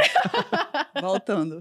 a presença de uma marca, ela reduz o custo de aquisição do cliente, que é aquela Top. métrica, o CAC, né? Pra quem Uhum. não sabe, é custo de aquisição do cliente. Então a gente consegue ter um custo muito mais baixo. Se fosse depender sem marca de pagar tráfego, Nossa, nossa, é o custo caro. tá indo lá pra cima porque o espaço é reduzido. É muita gente querendo anunciar ao mesmo tempo, e como você disse, agora as grandes empresas estão acordando. Agora não, já acordaram, mas estão colocando cada vez mais dinheiro em mídia. Então o Sim. custo está indo lá para cima. E quem tem pouco dinheiro acaba não sendo tão rentável fazer a mesma coisa. Exatamente, é isso que eu estava falando. É por isso que teve o boom de marca de celebridade e influenciador. Uhum. Só que, de novo, não é tão fácil Não quanto é tão parece. simples. Não é só criar a marca, meter o dinheiro lá, fazer o publi. Não é. Até porque o Instagram, ele sabe, querida, que você lançou uma marca, ele pega o seu po- postzinho, ó, da sua marca e tchum, É deixa eu botar lá para trás. Então, assim, os meus posts de Beauty, às vezes, têm muito menos alcance do que os meus publis para outras marcas. É surreal. Então, assim, tem que ter um... Respirar fundo e seguir na missão, entendeu? Uhum. Porque não é tão fácil quanto parece. Ah, até no YouTube, tava um amigo nosso comentando que ele acha que o YouTube tá reduzindo o alcance daqueles vídeos onde você faz uma propaganda sua, mas você não paga pro YouTube pra fazer, né? Porque o teu Uhum. canal. Mas ele vê, poxa, um vídeo de 10 minutos, o cara fez dois de propaganda. Ele já reduz, Reduz. O alcance do vídeo para que ele não consiga alcançar mais pessoas sem pagar nada pro YouTube. Pois é, o povo não tá de brincadeira, não. É, tá cada vez mais difícil É. nesse ponto. Eu ia falar alguma outra coisa. Não. Ah, você falando, desculpa voltar no assunto do custo de aquisição, de como é difícil para quem não tem uma figura promover um produto, tem uma gigante da co- dos cosméticos, gigante, multinacional, que lançou uma marca depois de Beauty similar, com o mesmo conceito. Ninguém sabe o nome. da marca. Caramba. Tem booster, tem tudo. Hum. Porque até para um gigante é, É caro difícil, você ensinar, educar e, e fazer a pessoa saber que aquilo existe, entendeu? É muito babado, viu? O povo. Mas então, Camila, aproveitando né, que a gente está falando desse Sim. elemento principal, o que, que uma blogueira faz ou fazia? Né? E que, quais são os Fazia. elementos? Explica pra galera que acha que o povo não faz nada. Na época que eu comecei, Pode ser, ou eu vou falar da pré-história, né? né? Não, antigamente a gente já entendeu que você só escrevia lá no blog. Neolítico das blogueiras. Não, é porque, como eu te falei, eu escrevia lá como um adolescente, porque na época eu tinha 17, 18 anos, sei lá, enfim, muito nova, eu escrevia, mas quando eu virei essa chavinha de, putz, meu pai falou que poderia ter um um potencial, isso. Aí eu, ele me ajudou muito. Então, assim, eu fui para toda a parte burocrática, organizei. Eu, tipo, contratava as pessoas, contratei advogado para fazer contrato, contratei um comercial. Fui depois o comercial. Mas teve uma época que eu fazia, é, emitia nota de papel, prospectava cliente, fazia reunião e postava o publi, checava se o dinheiro tinha caído. Eu fazia tudo, sozinha. Então, assim, teve um belo dia que eu botei a mão na cabeça. Eu lembro, eu comecei a chorar, porque eu falei, eu não sei por onde começar. não sei o que eu faço. E aí eu comecei a delegar. E foi quando eu procurei um comercial, etc. Então, desde o início, gente, é, é porque a profissão blogueira, influenciadora, ou como você queira chamar, ela não tem barreira de entrada. Então, Uhum. qualquer pessoa que tem internet pode ir lá e criar seu conteúdo. Isso é muito mágico, porque deu voz a muita gente. Você vê até o próprio mercado de beleza hoje em dia, ele é o que ele é e ele atende as pessoas que ele atende, ainda tem muito que melhorar, mas sim, porque as pessoas começaram a aparecer e a exigir. Então, Uhum. meninas de cabelo cacheado e crespo tinham que fazer maionese, misturas com comida. Porque não, Porque não tinha, tinha, produto, opção, é. gente. Olha que loucura. Tanto é que tem muitos produtos hoje em dia, se você for na, na- nessas lojas de cosméticos, que são baseados em comida. Comida. Então a internet teve esse poder mágico. Aí o povo fala, ah, tem muita porcaria. Eu não sou ninguém para dizer que isso é porcaria e isso é bom. Eu também acho que é a audiência que escolhe. O Brasil é muito grande para a gente reduzir ao nosso gosto o que é bom e o que é ruim. É, então, eu acho que a profissão blogueira, influenciador, sempre foi muito puxada para baixo de uma maneira que não precisa, desnecessária, sabe? Eu vou defender minha classe. Por quê? Nós somos self-made. Nós criamos empresas e marcas sozinhos, sabe? Às vezes as pessoas saem de lugares que não são os, os centros do Brasil. E as pessoas têm muito mérito, sim, porque elas construíram negócios muitas vezes com uma pessoa só. Então, é, é essa coisa de, ah, blogueiro não faz nada, etc. Não. É só você pode não gostar do conteúdo da pessoa, mas aquele look do dia que ela está fazendo deu um trabalho danado. É. Então, assim, essa é a minha opinião. Hoje em dia, óbvio que a profissão ficou bem mais complexa. Existem muitos outros é, colaboradores e fornecedores e um ecossistema que vem dali, né?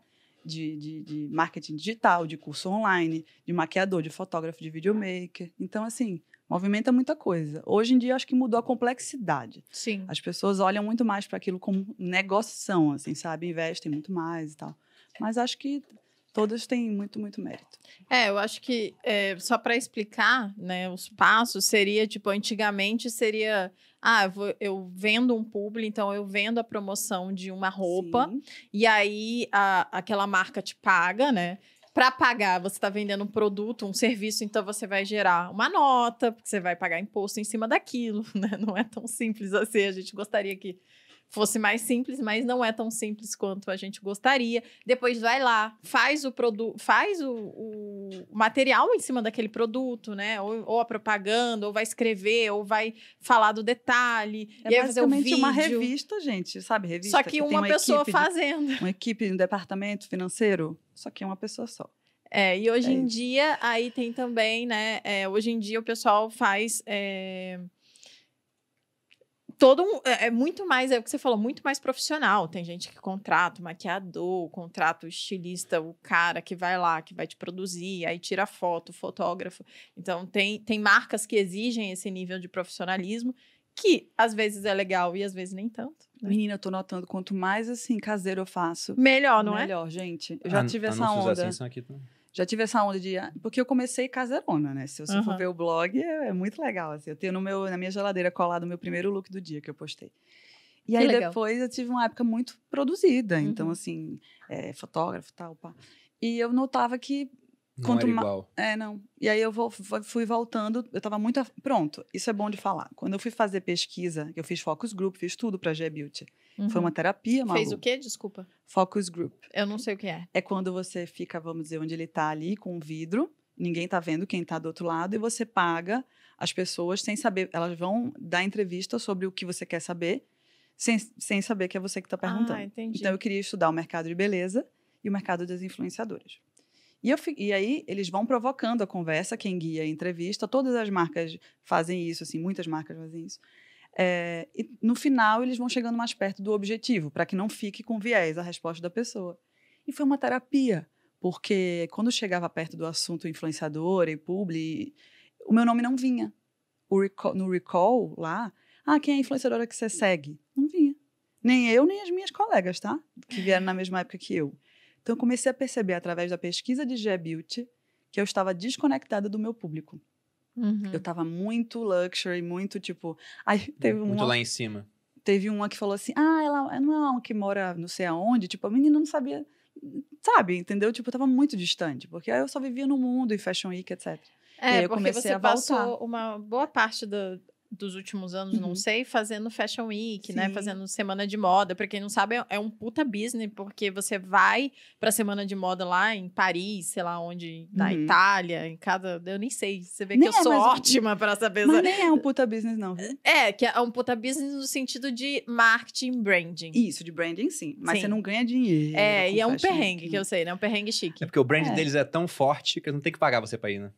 Digamos assim. É, então, porque quando você vai se relacionar com a marca, aí você vai decidir quanto você vai cobrar, ou a marca vai decidir quando ela vai- quanto ela vai te pagar, dependendo de quanto um tá dando pro outro. Uhum. Então, se você tem um branding, troca de valores. o valor que a marca quer, o seu valor, ela vai te pagar mais. Uhum. Se você quer se associar ao valor de uma marca, Ela te paga aí mesmo. você vai negociar ou até ir de graça para que você tenha, puxa ali aquele valor ali para você. E aí E- vai construindo o seu E a posicionamento. Fashion Week, pra quem não sabe, né? Tô explicando porque tem muito homem. Sim. E aí, pros meninos aí, é tipo uma puta produção. Então vai lá, aí escolhe cada look do dia do Gasta um negócio, dinheiro aí gasta um-. Aí tem o, maquiador, aí o cara, o fotógrafo É. que acompanha o dia inteiro. Aí você vai no desfile, só. Na verdade, o business é a roupa que você vai vestir, o cabelo que você fez, Isso. a foto que você fez. E aí, por acaso, você vai no desfile E aí, também. Também. Aí você gasta muita grana para estar tá lá, fazer esse Uhum. posicionamento, né? E aí, isso é. Isso eu acho que foi uma das coisas que eu mais me orgulho de ter conquistado de evolução pessoal na minha jornada. Eu comecei muita coisa de fazer primeiro, mas aí, tipo, Fashion Week fora do Brasil, acho que foi a primeira, fui a primeira aí. E aí teve essa onda e tal, e eu na onda também. Mas chegou uma hora que eu não sabia mais por que eu estava fazendo o que eu estava fazendo. Eu estava indo no fluxo. E aí eu comecei a reavaliar se eu estava Uhum. feliz aqui ou não. E você tem que ser muito corajoso para poder voltar não, atrás ou dizer não. Na época, tem uma agência lá que chama The Society, que é a agência de modelo que abriu um departamento de creatives em Nova York. Ela simplesmente cuida da Kendall Jenner, Adriana Lima, os maiores nomes. Abriu o departamento de creatives, que é influenciador, e eu fui a primeira influenciadora contratada. Não sei porquê, mas chegou o e-mail, eu fui lá fazer a entrevista, o cara quase que você tem que se justificar por que que ele está te convidando. E entrei na agência, agenciada por Nova York, etc. Só que assim, para você conquistar o mercado americano é o mais concorrido do mundo. Então você tinha Sim, que estar todo lá. mundo Eu tinha quer. que morar lá, porque a Uhum. concorrência era muito grande. E eu não queria isso para minha vida. Então eu simplesmente falei, gente, muito obrigada. Eu fico muito grata que vocês me chamaram. Mas eu vou ficar no Brasil mesmo, porque eu gosto de morar lá e eu vou focar lá os meus esforços. E se vocês quiserem, vocês me chamam, mas eu tô Uns tranquila. eventinhos aí. Beleza. e é meio que abrir mão disso. Porque eu acho que isso é uma coisa muito perigosa. Hoje em dia, como a gente tem acesso à vida de todo mundo aqui, a gente quer dar muitos tiros, quer alcançar muitas coisas. E às vezes você precisa escolher um foco e seguir. Porque aí você chega, entende? Do que você ficar doida que nem uma barata tonta fazendo tudo. né? Assumindo tudo. É, aquele livro Essencialismo, não sei se você já leu, é bem legal. Já ali, tem lá em casa. É, o finalzinho dele é melhor. Greg McCall, não sei como é que fala o sobrenome Ele dele. fala isso, né? Enfim. Então, não sei porque eu contei essa história, mas eu acho que é útil. Pensando nessa questão do foco, qual o seu foco hoje dentro dos negócios? É a G-Build? O meu foco é a G Beauty e o Garotas Estúpidas, com esse novo produto que está aí cozinhando, né? A gente está em concepção, fazendo MVP, etc. Então, meu foco é muito mais assim. Claro que eu que pago a conta hoje em dia, mas eu estou construindo o meu, meu planejamento porque eu quero ficar cada vez mais estratégica dentro dos meus negócios. E aí, claro, eu gosto de criar conteúdo, gosto de comunicar, acho que nunca vou deixar de comunicar, mas acho que vai mudar o peso das coisas. E eu quero comunicar dentro do que eu estou vivendo, do que eu gosto. Como sempre, né? Por isso que eu falei que é meio Harry Potter, porque você vai evoluindo e Uhum. mudando os assuntos da vida. E aí, às vezes, a audiência te acompanha, às vezes ela fala, obrigada, não é mais o que eu tenho interesse, vou ver outra coisa. É, mas acho que é isso. Eu quero ficar cada vez mais estratégica, é, comunicando para minha audiência sem tanto peso de publi, etc., mas comunicando cada vez mais o que eu Ter a acredito liberdade de escolher, né? e gerindo meus negócios. E é isso que, que eu, Eu, quero. eu acho que foi um movimento muito inteligente o do G-Build. A gente está, na verdade, em um momento que eu julgo parecido, porque Uhum. nós estamos no mesmo tipo de caminhada, tanto a Malu quanto eu aqui dentro do grupo, que é criar negócios que dependam cada vez menos da gente, que a Uhum. gente ajude a crescer, Uhum. mas uma hora andem sozinhos. Porque isso que de fato é, é uma empresa, né? Negócio é fácil. Todo mundo que tem um negócio online e vende um curso, tem um negócio, mas não tem muito valor de mercado porque depende da pessoa. É, por exemplo, eu tenho o Materializa, que é um curso Sim. que eu lanço três vezes por ano, que fala sobre hábitos saudáveis. Só que eu faço, é, eu brinco que o grande slogan do Materializa é faça dieta com a sua melhor amiga. E nesse curso, eu, são, é um mês junto comigo, eu dividindo minha rotina e tal. É um curso que é, eu amo, é, eu mudo a vida das pessoas com ele, só que ele exige de mim demais. É muito rentável. É Sim. muito rentável, então eu ainda. Mas, por exemplo, Só quando que nenhum inve- investidor, nenhum fundo vai comprar metade ele do não materializa. vale nada, entendeu? Se- ele vale pra mim, que ele é minha Uhum. vaca leiteira, basicamente. Porque não tem como eu vender ele no futuro e a partir do momento que eu não lanço, eu não ganho nada. Sim. Então, quando eu engravidar, não vai ter materializo. Como que eu vou fazer? Para grávidas. Não, todo mundo já fala isso. Não, a- até, até pode fazer, mas o ponto é, imagina um fundo de investimento chegando para Ah, Malu e não, falando, é. ah, É, você tem. fatura, né, você lucra no ano 5 milhões com materializa. Pô, bacana, então vou comprar o teu produto, né, vou comprar metade da tua empresa pagando 10 vezes seus lucros. Não vai rolar, porque ela faz isso há 4 anos e se ela for atropelada, né, batendo na madeira aqui, é, acabou é, o negócio. Sim, sem dúvida. Mas dá uma pesquisada depois no caso da The Home Edit. São duas organizers Uhum. americanas, muito bem conectadas, que tem um programa no Netflix. Elas são organizers, fizeram um Aham. programa no Netflix organizando casa de famosa de anônima, criaram linha de produtos e foram compradas agora pela produtora da Reese Witherspoon. Mas criaram Que- uma linha de produtos. Mas levou elas, eu tenho que estudar mais também disso. Que é o que o, Mas o dá Grupo uma Primo olhada, fez. que é a Explica o delas. Grupo Primo. Mas é isso que a gente está Né? fazendo aqui no final. A gente tem os nossos produtos, a gente trabalha com Dentro do lançamentos. Grupo Primo, Sim. isso. Então tem o meu curso, por exemplo, Viver de Renda, vai para a 17ª turma agora. Inclusive, a gente tomou uma decisão de investir zero em tráfego pago nesse próximo lançamento e lançar só no orgânico, porque a gente está vendo, olha, tá muito caro, o É. retorno não tá tão legal. Então vamos testar só no orgânico, fazendo uma força a mais para ver o quanto vai dar diferença no resultado. Que foi como eu vendi durante boa parte da minha vida. Esse dinheiro ele vem muito rápido, só que ele depende muito de mim. Sim. Mas a gente pega esse dinheiro e investe em plataformas. A Finclass, que é uma de finanças, vai fazer aniversário agora, já está com mais de 120 mil assinantes. Uhum. E aí já começa a ser um negócio que um fundo olha e fala: caramba, o cara tem 120 mil assinantes, então no ano que vem ele tem 120 mil mais alguma coisa, né? Tudo bem que pode ter um certo churn, o pessoal cancelando, mas deve crescer mais.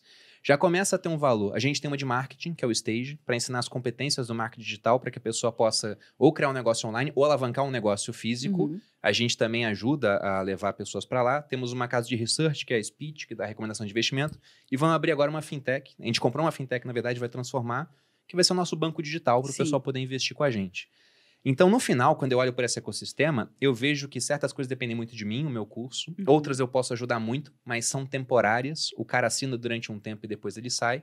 Eu acho que a joia da coroa vai ser o braço da fintech, que é onde o pessoal vai entrar e vai investir com a gente durante anos. Porque ele fica lá. No de vocês eu vejo de outra forma, mas muito inteligente também, que é a questão de um produto bom para cabelo, a pessoa vai comprar sempre, pô.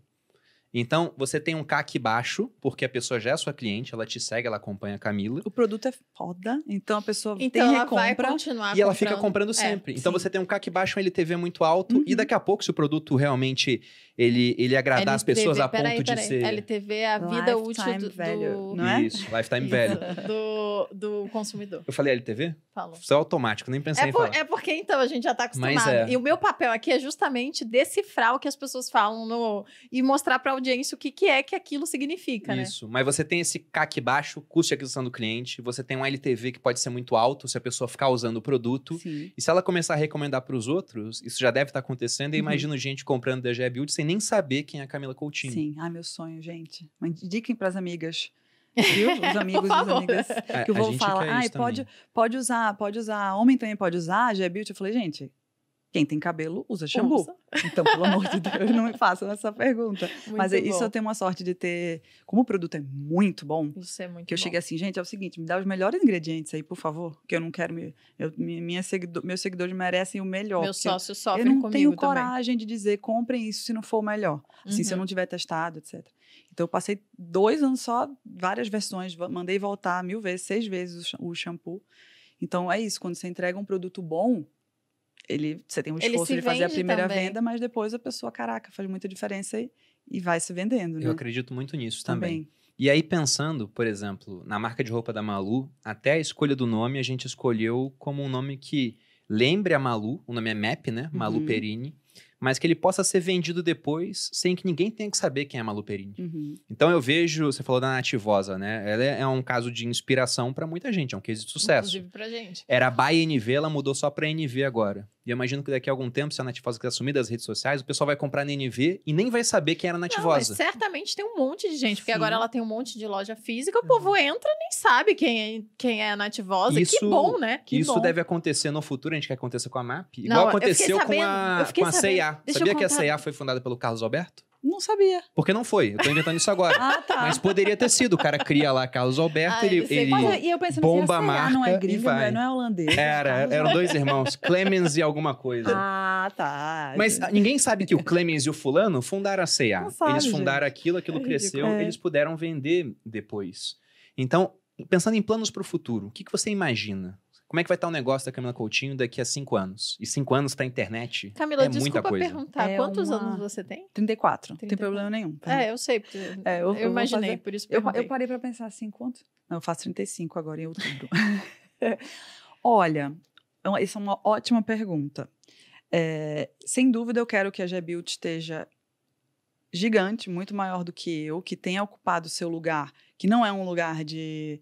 É um lugar de nicho dentro do mercado, porque o objetivo da marca aqui, G-Build, alcance conversas e pessoas que as grandes marcas, por vários motivos, não conseguem alcançar, porque quanto mais pessoas você quer atingir, mais simplificado tem que ser o seu discurso. Uhum. Mais neutro tem que ser o seu discurso. Então, eu quero trazer conversas relevantes. Então, é, eu não sou uma guru de beleza. Você não entra no YouTube tem várias, eu, eu ensinando, não por nada, eu amo, eu assisto vários, mas eu não sei fazer tanto. Então, eu falo de beleza de uma maneira que é uma, uma segundo layer. Quando eu falo de beleza, eu trago muita autoestima junto, porque é assim que eu encaro beleza. Eu adoro me maquiar, sou super vaidosa, mas eu aprendi a encontrar o meu valor na minha pessoa e até num dia que eu não tô, tô bagunçada, tô sem maquiagem direito, etc., me sinto bem porque eu gosto do que eu sou num todo. Eu acho que maquiagem produtos de beleza são complementos.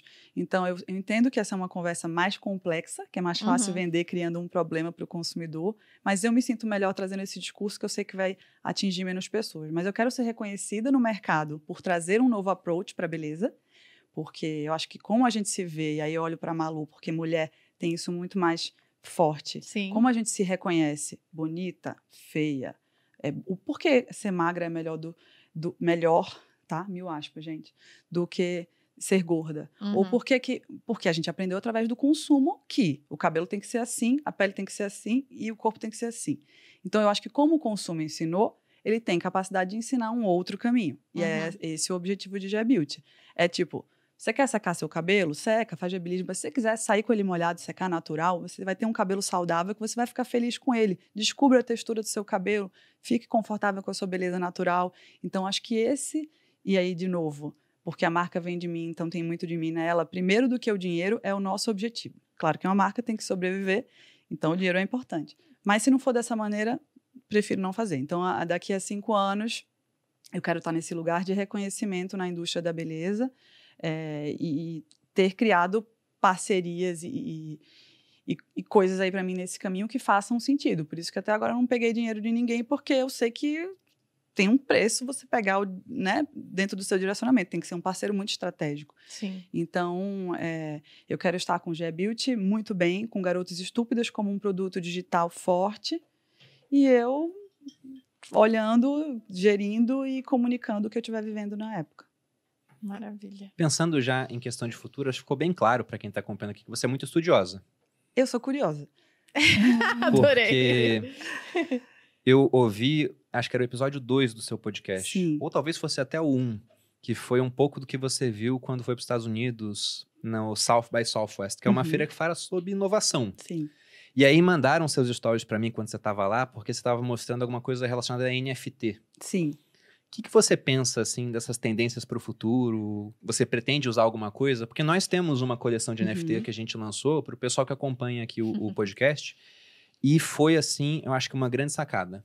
Quando ela compra o NFT de vocês, o que que acontece? Até agora, tá a gente venda. não vendeu NFT. Ah, a isso. gente usou como bônus Uhum. Do curso, coisas. do meu treinamento Viver de Renda. Ah, então é como se, tipo, fiz o curso, ganhei o, o NFT. Comprou o um curso badge. dentro de uma certa faixa de horário, a pessoa Uhum. ganhava NFT.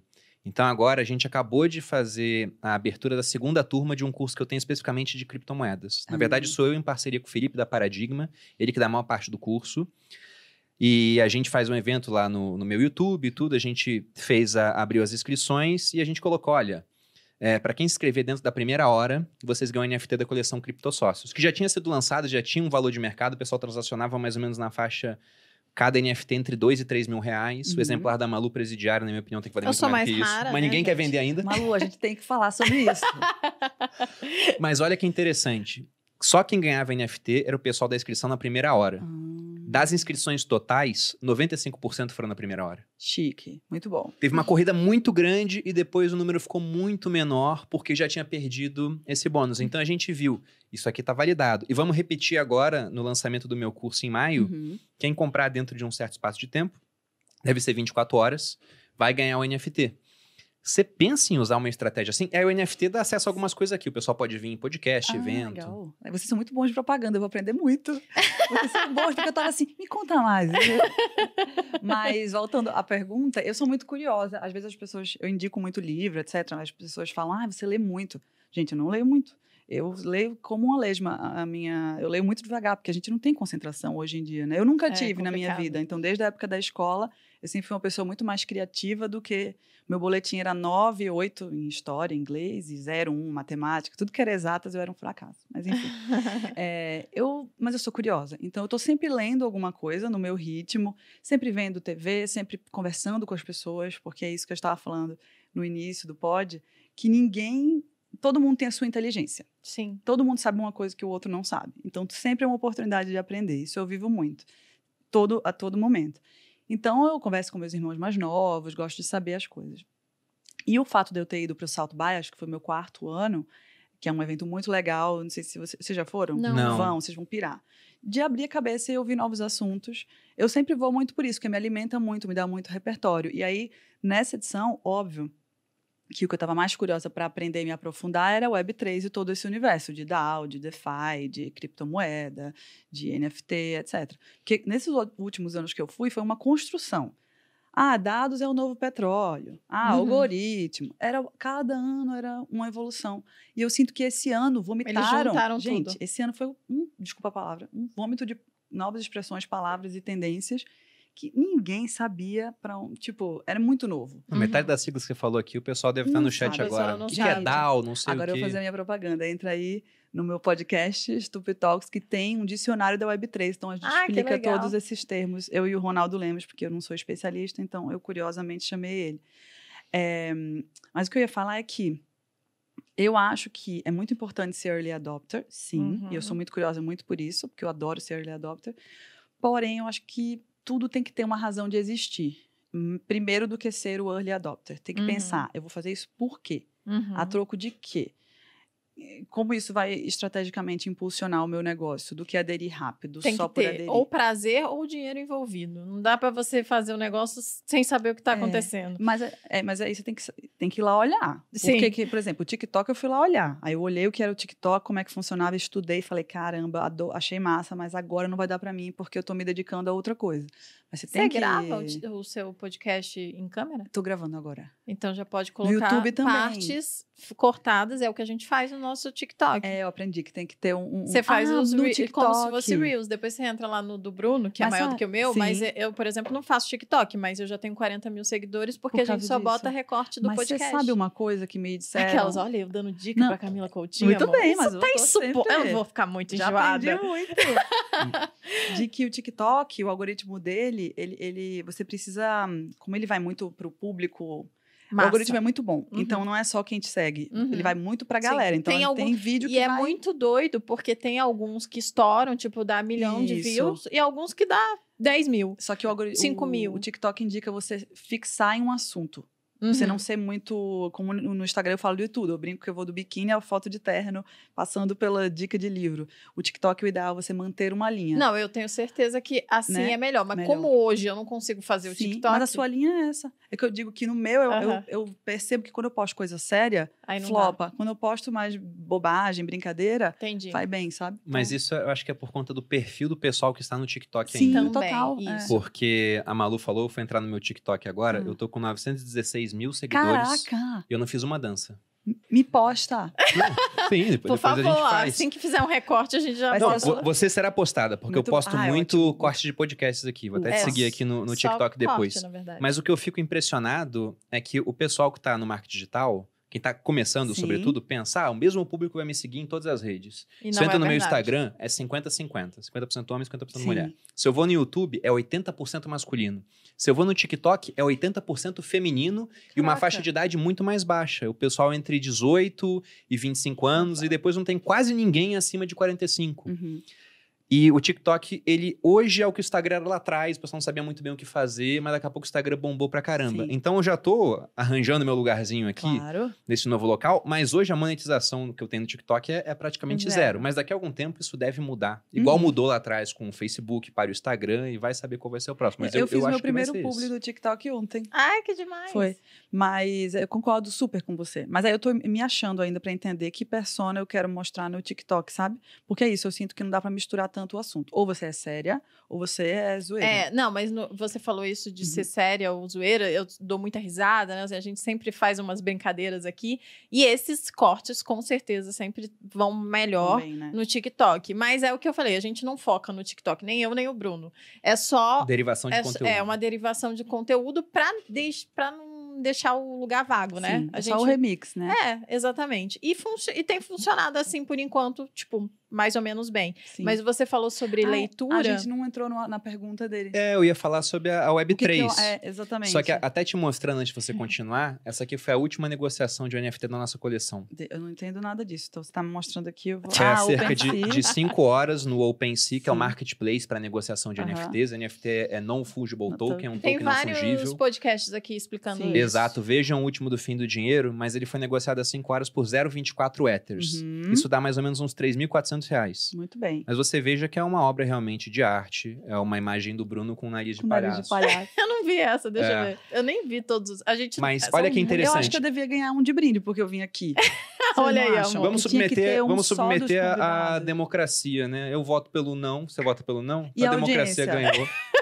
Não sei que eu seja contra a democracia, Camila. Você é contra a democracia? Eu sou a favor, pelo amor de Ah. Deus. Mas tem, Então- tem Então, tá ao democraticamente vivo. de- daquelas.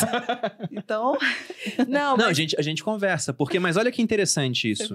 A gente deu conversa. esse NFT de bônus e ele já movimentou 20,5 muito Ethers. mal. Não, eu achei que foi Isso boa. dá uns 300 mil Muito já. boa a estratégia. Porque Foi. é, até o Ronaldo fala como exemplo, né? Porque o NFT Non-Fungible Token é o contrário do dinheiro. O dinheiro você faz uma transação aqui, aqui, Fungível. trocou, é fungível. O não fungível é o único. É tipo, só você tem, né? E aí ele Uhum. tava falando de blocos de carnaval que vão dar os NFTs para quem foi no bloco naquele ano. Você vai colecionando, sei lá, cinco anos de bloco. Você é fiel àquele bloco. Aí você sobe no trio. Olha, bem achei legal. É, tem exemplo. várias. Tem várias. A gente fe- falou no último podcast, né? A gente estava falando das aplicações, do que, que poderia ser. E você está falando sobre leitura e sobre né, aprender coisas. O Bruno falou, ah, você deve ler muito. E eu sou uma pessoa que tem muita dificuldade em leitura. E eu acho que uma das coisas que ajudou muito nos últimos, no último ano, né? Que a gente fez um ano de podcast, Uhum. foi isso daqui. Então, Só tem um ano? só tem um ano. Parabéns, muito, muito bons. Obrigada. A consistência, os números, tudo. A gente sentou, tipo, você sentou aqui, eu já aprendi um monte de coisa. E imagina, a gente tem. É, trago aqui no, no podcast convidados incríveis, pessoas muito inteligentes, a- das mais brilhantes mentes do Brasil. A gente tem tido o prazer de ouvir. Então, é muito incrível o quanto que a internet faz isso. Então, a Sim. gente não, não, não tem lido tanto. O Bruno também não tem lido tanto, porque não ah, tem mas são tempo. outras maneiras de absorver informação, né? É, é cada vez mais difícil, como você disse, sentar para ler um livro É. assim, de cabo a rabo, igual eu conseguia fazer lá Sim. atrás, né? Se eu tivesse uns 10 anos de solidão na minha vida, assim, bem quietinho, né, eu, eu absorveria horrores de livro. Mas- Mas hoje eu aprendo muito mais assim. É, são maneiras só. Eu, eu apaguei meu Instagram no final do ano porque eu tava muito cansada, gente. Muito. Porque eu Apagou, tava... não, você arquivou, sei lá. Não, não, eu apaguei o, o app. Eu faço isso de vez em quando. Ah, tirou o ai, que susto. Eu apaguei por 20 dias. 20 dias sem Instagram durante o Réveillon. Não teve look, não teve nada. Postei um tchau e fiquei lá 20 e poucos dias sem, sem Instagram. O povo achava que eu ia pro Big Brother, porque foi na época que a galera tava Aham. sumindo. Você iria pro Big não, Brother? não. A gente tem muita não coisa por a nada, perder, eu né? assisto todos. Eu também assisto. Mas não é nem por isso, sabia? Porque eu acho que ninguém é cancelado. Ninguém é. Nossa, não existe não cancelamento, iria. Gente. pergunta, Isso não é iria. maior. Tipo, não existe. Carol Conká tá aí, sofreu, sofreu, mas tá aí. Mas é que eu acho que é um, é um game, é um mind game muito grande. Eu não ia expor minha cabeça. Não tem dinheiro nem fama que vale eu expor minha sanidade mental aquilo. Mas eu É gosto loucura. de assistir. Né? Mas eu estava falando. que de- você excluiu o seu E eu aplicativo. li três livros, Malu, em 20 dias. Porque você tinha muito mais tempo para fazer Nossa, isso. Porque o eu tinha Bruno leria concentração. também, uns três, eu É um- acho. isso é um negócio que eu, eu sugiro, eu assim, indico fazer, sabe? Porque você retoma um controle. Volta, volta a mesma merda, tá? Quando você liga o Instagram, o vício volta, não tem. E o engajamento não foi afetado, Foi né? bem melhor. Quando Sério? eu voltei, todo mundo, tipo. Deu um muito- reset. Foi, foi ótimo. É, Às é- vezes é- você é tá postando saber. horrores e, e- e cai, né? Que dá é. para parar, voltar e Dá, praticamente gente. tá lá. A né? Nath Baza fez isso também, uma época aí que ela É. teve um... Eu não vi, mas. Eu, acho lembro, que faz é. um, mas faz uns Sim. três anos já, dois. Mas voltando, desculpa que a gente tá viajando no papo, voltando para a Web3, só para marcar minha opinião, já que você me perguntou, eu acho que ainda tem muito buzz, eu acho que ainda tem muita poeira em cima da conversa. Uhum. É, eu acho que existe uma intenção muito forte é, de, enfim, o Mark liderando, de espelhar o mundo de uma maneira muito grandiosa em, em- em metaverso e etc., e espelhar a economia. Eu acho que a, a Web3 da Apple, e até o Ronaldo que me ensinou isso, está muito mais próxima da realidade de que vai ser muito isso que você está falando aqui. Criptomoedas é uma realidade, é uma, uma nova economia nesse sentido, é a, a nova maneira financeira de, de troca, sabe? Eu acho, eu acredito que não vai ou vai demorar muito para ter esse espelhamento de vida no metaverso, como muita gente defende, porque eu acho que é uma coisa geracional e que exige um conhecimento em programação muito grande que as pessoas não sabem programar. Você como empreendedor, vocês como empreendedores sabem quanto custa um bom programador hoje em dia que entra até no, como sócio da empresa, tanto que não existe. Então, a Web3 e o metaverso, o metaverso para existir da maneira que é, muita gente fala, ia ter que ter uma, uma, mudança cultural e de, ia ter que ter muita gente para programar, enfim, coisa de máquina, etc., que eu acho que não vai ser agora. Mas, sem dúvida, é, o NFT tem muito uso, muito, muito mesmo. É, tem uma certa poeira ali de, de, de, de, buzz, mas eu acho que quando isso baixar, que as pessoas entenderem melhor o uso, é, acho que sem dúvida veio para ficar. Mas eu acho que não vai ser no tom, no nível 5 da É, velocidade do CREL acham, que eles estão falando. Eu acho que vai ser um nível 2 ou 3 ali. Eu concordo. Né? Não, lá em casa o 4G nem pega.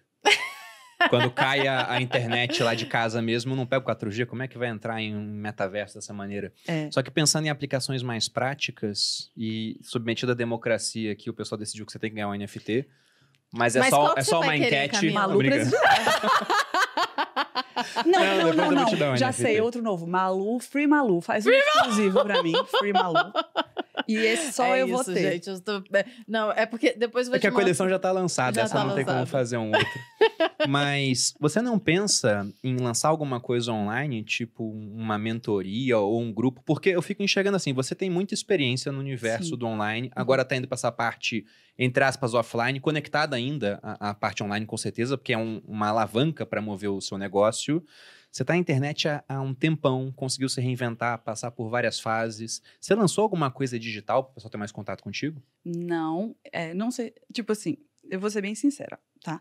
Eu não, não tenho nenhum produto digital, muito porque eu sei a seriedade e o quanto de energia que se precisa para promover da maneira correta um produto digital. Não é só lançar e olha, tem um curso. É tipo Não. um braço do seu negócio que dá tanto trabalho quanto a G-Build. Oh, Eu não tenho tempo de fazer, a- de dar mentoria. Eu não tenho, tipo assim, eu fico até, caraca, quem tem uma empresa rodando e consegue dar mentoria, consegue dar aula, consegue, tipo, pá, eu não sei como. Então, Uhum. assim, eu não consigo ter essa, esse co- compromisso, porque eu acho que gerir uma empresa dá muito trabalho. Então, eu fico pensando como as pessoas conseguem, na verdade.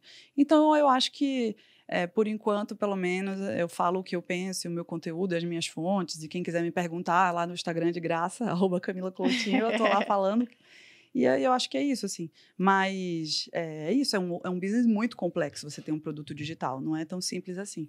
Então, é, acho que é mais uma questão de tempo mesmo, que agora o meu foco realmente é fazer da empresa é, um sucesso e chegar nos meus objetivos. Ó, eu vou te dar uma ideia com o NFT que o Rony Meisler, da Reserva, Sei. ele veio aqui outro dia, né? Eles acabaram de lançar uma coleção de NFTs Uhum. chamado é, Pistol Birds. Eles me deram um, um NFT dessa coleção, tava avaliado mais ou menos uns 7 mil reais já.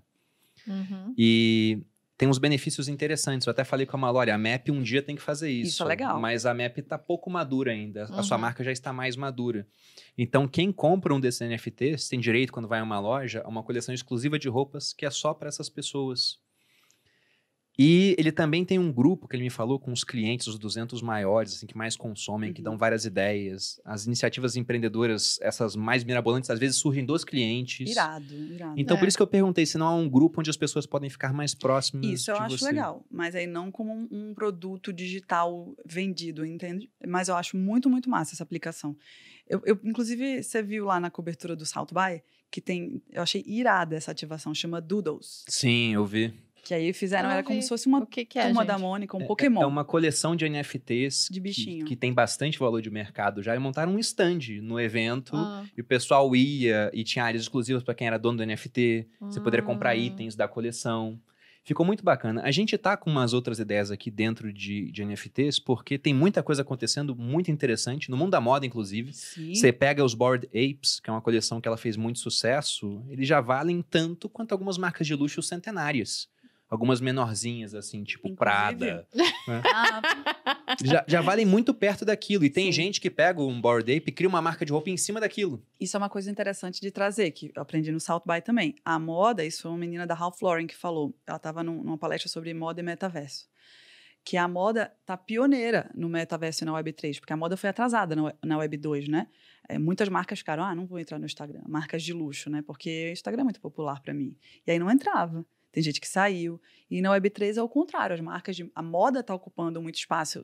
Primeiro, é muito early adopter, sabe? Uhum. Porque aí você compra o tênis da Gucci, vai na vitrine, tá o seu avatar e você pode comprar para você também. Então as marcas estão ocupando muito espaço. E tem uma, uma parte muito interessante disso que é olha a flexibilidade que vai dar para novos designers. Se o metaverso virar, ou se ele não virar no velocidade nível, 5 é, é.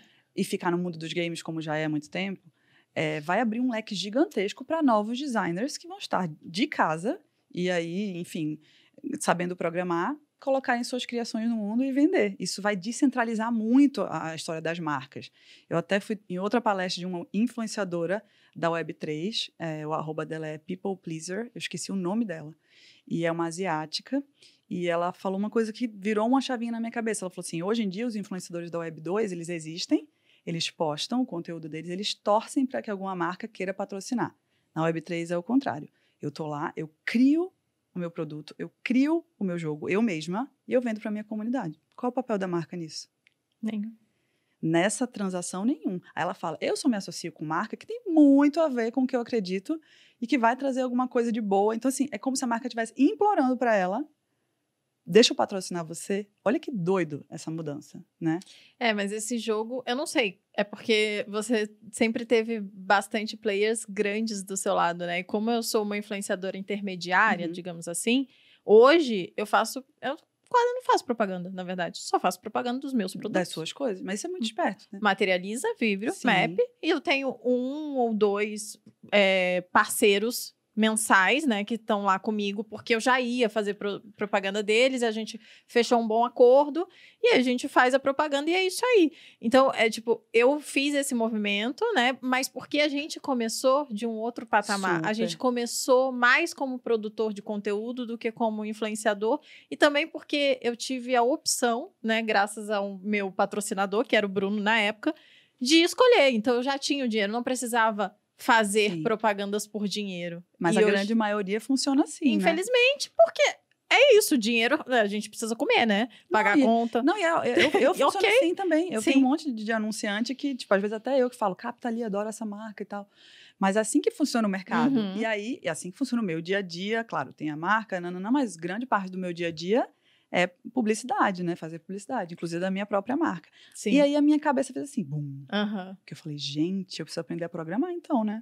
Porque eu vou fazer o quê nessa Web3? Aham. Eu, eu acho que não, sabia? Essa parte de programação. Quem programar vai conseguir criar um monte de coisas Sim, novas, sim. mas a, a principal coisa da, da Web3 que eu vejo é o É a seguinte: comunidade, né? comunidade é muito forte, porque você disse, ah, o influenciador se conecta com a comunidade dele e consegue sem atravessador. E quando diz atravessador, é, por exemplo, um Facebook, um Instagram. Porque se o Mark Zuckerberg quiser tirar meu perfil do Instagram hoje, Tira. ele tira na hora que ele bem entender. Uhum. Já numa Web3, por exemplo, aquele site que eu te mostrei, o OpenSea, Sim. como é que a pessoa faz um login no OpenSea? Ela baixa um aplicativo, que é uma carteira dela, e ela entra no site e só conecta a carteira. O OpenSea não sabe a identidade da pessoa, não sabe o CPF, não sabe o que ela fez anteriormente. A- até tem um histórico, mas você em si está a minha anônimo. prisão não sairia lá, então. Não sairia. Não sairia. Não Mas aí sairia. eu, vou do- aí eu vou aprender com você. Ou você tá no papel de comprador, e aí você tá só consumindo, ou playing, você pode estar também do outro lado só jogando e consumindo. Ou você tá produzindo. Concorda? Sim. Então, se, se você é um influenciador de Web3, você está produzindo. Uhum. Se você está consumindo, você é um consumidor, você é Uhum. audiência, você está participando sim, mas de uma outra maneira, né?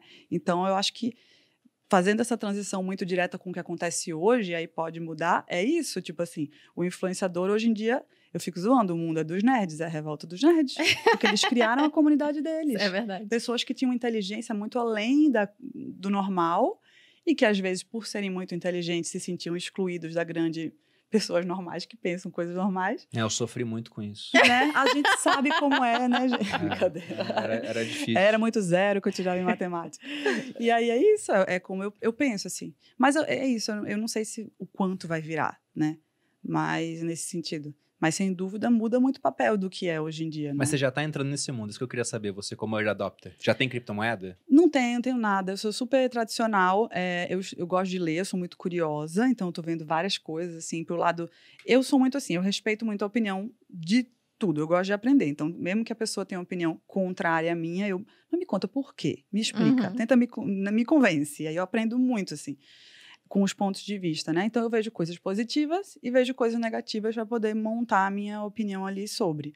É, e aí eu ainda tô no, no meio. Eu ainda não, tipo, me mexi para ter iniciativas nem de produtora de conteúdo, nem ativa, nem consumindo, né? Então não tenho nenhuma criptozinha na minha carteira. Ó, eu Tem vou te que- falar o que vai começar a acontecer com essa questão de NFTs. E- Conta. E, eu digo isso porque já está acontecendo. Não é Ah, que eu que sou. bom, porque eu já achei que você tava original. usando a sua bola de cristal. Eu falei, gente, Não, não, não. veio? Vamos Jogou o supor que tarô. você quisesse, você como influenciadora, quisesse lançar a GE Beauty e você não tivesse capital para isso. Uhum. Felizmente você tem, Ah, sim, porque sua você já fez. Te, te suporta. Exatamente. Você já tem esse capital, porque tem Uhum. toda uma história na internet. Mas você tinha comunidade e não tinha capital. Você vai criar uma coleção de NFTs, vamos supor 10 mil NFTs. Aí você vende cada NFT por 2 mil reais. Isso dá 20 milhões. Com esses 20 milhões, você cria a primeira coleção e manda exemplares para as pessoas. E você pode criar um DAO, né? Pode, as pessoas podem votar também em. Isso é muito interessante. DAO é, é uma organização autônoma descentralizada, Decentralized Autonomous Organization. E as pessoas votam: ó, o próximo produto da coleção GE Beauty tem que Uhum. ser um booster para cabelo de tal tipo. Ou- Sim. e eles vão ditando o que você vai fazer. A tua empresa, a tua startup, já pode nascer na Web3 assim, financiada por aqueles que acreditam em você na hora. Super, super. É, é como você falou, a comunidade, ela não é mais. A, é uma comunidade 3.0 também, é Web3 e comunidade 3. Uhum. Porque se a sua comunidade hoje em dia ela interage com você nos posts ali, qual é a sua interação com a comunidade? Ela comentar no seu post ou curtir. Na Web3 ela é tua sócia, se você quiser. É isso que você Uhum. falou. Exatamente. A- Essa people pleaser, ela é isso, é uma menina que perdeu o emprego, aí ela era boa de, de fazer ilustração ou é vídeo, alguma coisa assim, que ela começou a criar, e aí os fãs dela, os amigos, fizeram uma, um DAO para poder financiar ela no mundo do entretenimento. Então ela virou uma cineasta, alguma coisa assim, uma, uma produtora de conteúdo. Ela saiu na capa da Fortune. E agora saiu na Vogue, alguma Vogue asiática que eu não lembro. Vão procurar ela. E aí foi isso, ela foi financiada. Então ela estava lá contando essa história. Então, de fato, é uma virada de chave brutal, Sim. brutal, brutal para tudo que a gente viu até agora, que foi construído aos pouquinhos. Uhum. A gente se acostumando, né? Que já é rápido, né, Malu? É Pra gente se acostumar. rápido. Imagine agora, com essa loucura. Bom, Camila, dá pra ficar o dia todo falando com você é, aqui. Ah, dá mesmo. Porque. Maravilhosa. Você Você é- fala muito, desculpa. Não, Não. que isso. É, é, foi ótimo, assim, o bate-papo. Você entende muito de vários assuntos. várias você é uma coisas, pessoa, exato. Você falou que é curiosa, você é uma pessoa estudiosa, uma pessoa É. inteligente, com muita história. Muito obrigada. Então a gente agradece pra caramba a sua presença. E eu queria que você desse algum tipo de dica final pra quem está nos assistindo. Ai, gente, dica Pensando naquelas pessoas que querem trilhar um caminho parecido com o seu, utilizar a internet para começar um negócio, ou só uma renda extra, mas que um dia pode virar um negócio, e tão bom a ponto de poder dar origem a outros, né? Como foi o caso da G-Built. O que você poderia deixar de mensagem, assim, pro público? Caramba, eu acho que talvez eu soe muito poliana com o que eu vou falar, mas eh, eu acho que posso falar pelos 15 anos de experiência e de ter altos e baixos no sentido de o que, que eu quero, o que, que eu gosto, o que, que me dá prazer. E no final do dia, dinheiro é bom, é ótimo para a gente comprar nossas, nossas bolsinhas, pagar nossos boletos, mas você fazer um negócio que você acredita é muito bom. Uhum. Então, eu acho que a internet te dá a possibilidade de você fazer a sua ideia do coração, que você acredita, o conceito que você acredita. Como a gente falou aqui ao longo do podcast inteiro, ninguém vai inventar a roda. Você não vai inventar uma coisa nova, tudo é uma evolução de coisas que já aconteceram. O Mark copiou os stories do Snap, então, assim, tudo é uma evolução, mas que você pode dar a sua contribuição para o mundo em algum sentido, em vários segmentos, porque a, a internet te oferece o poder da narrativa e, enfim, várias conexões que tornam isso possível.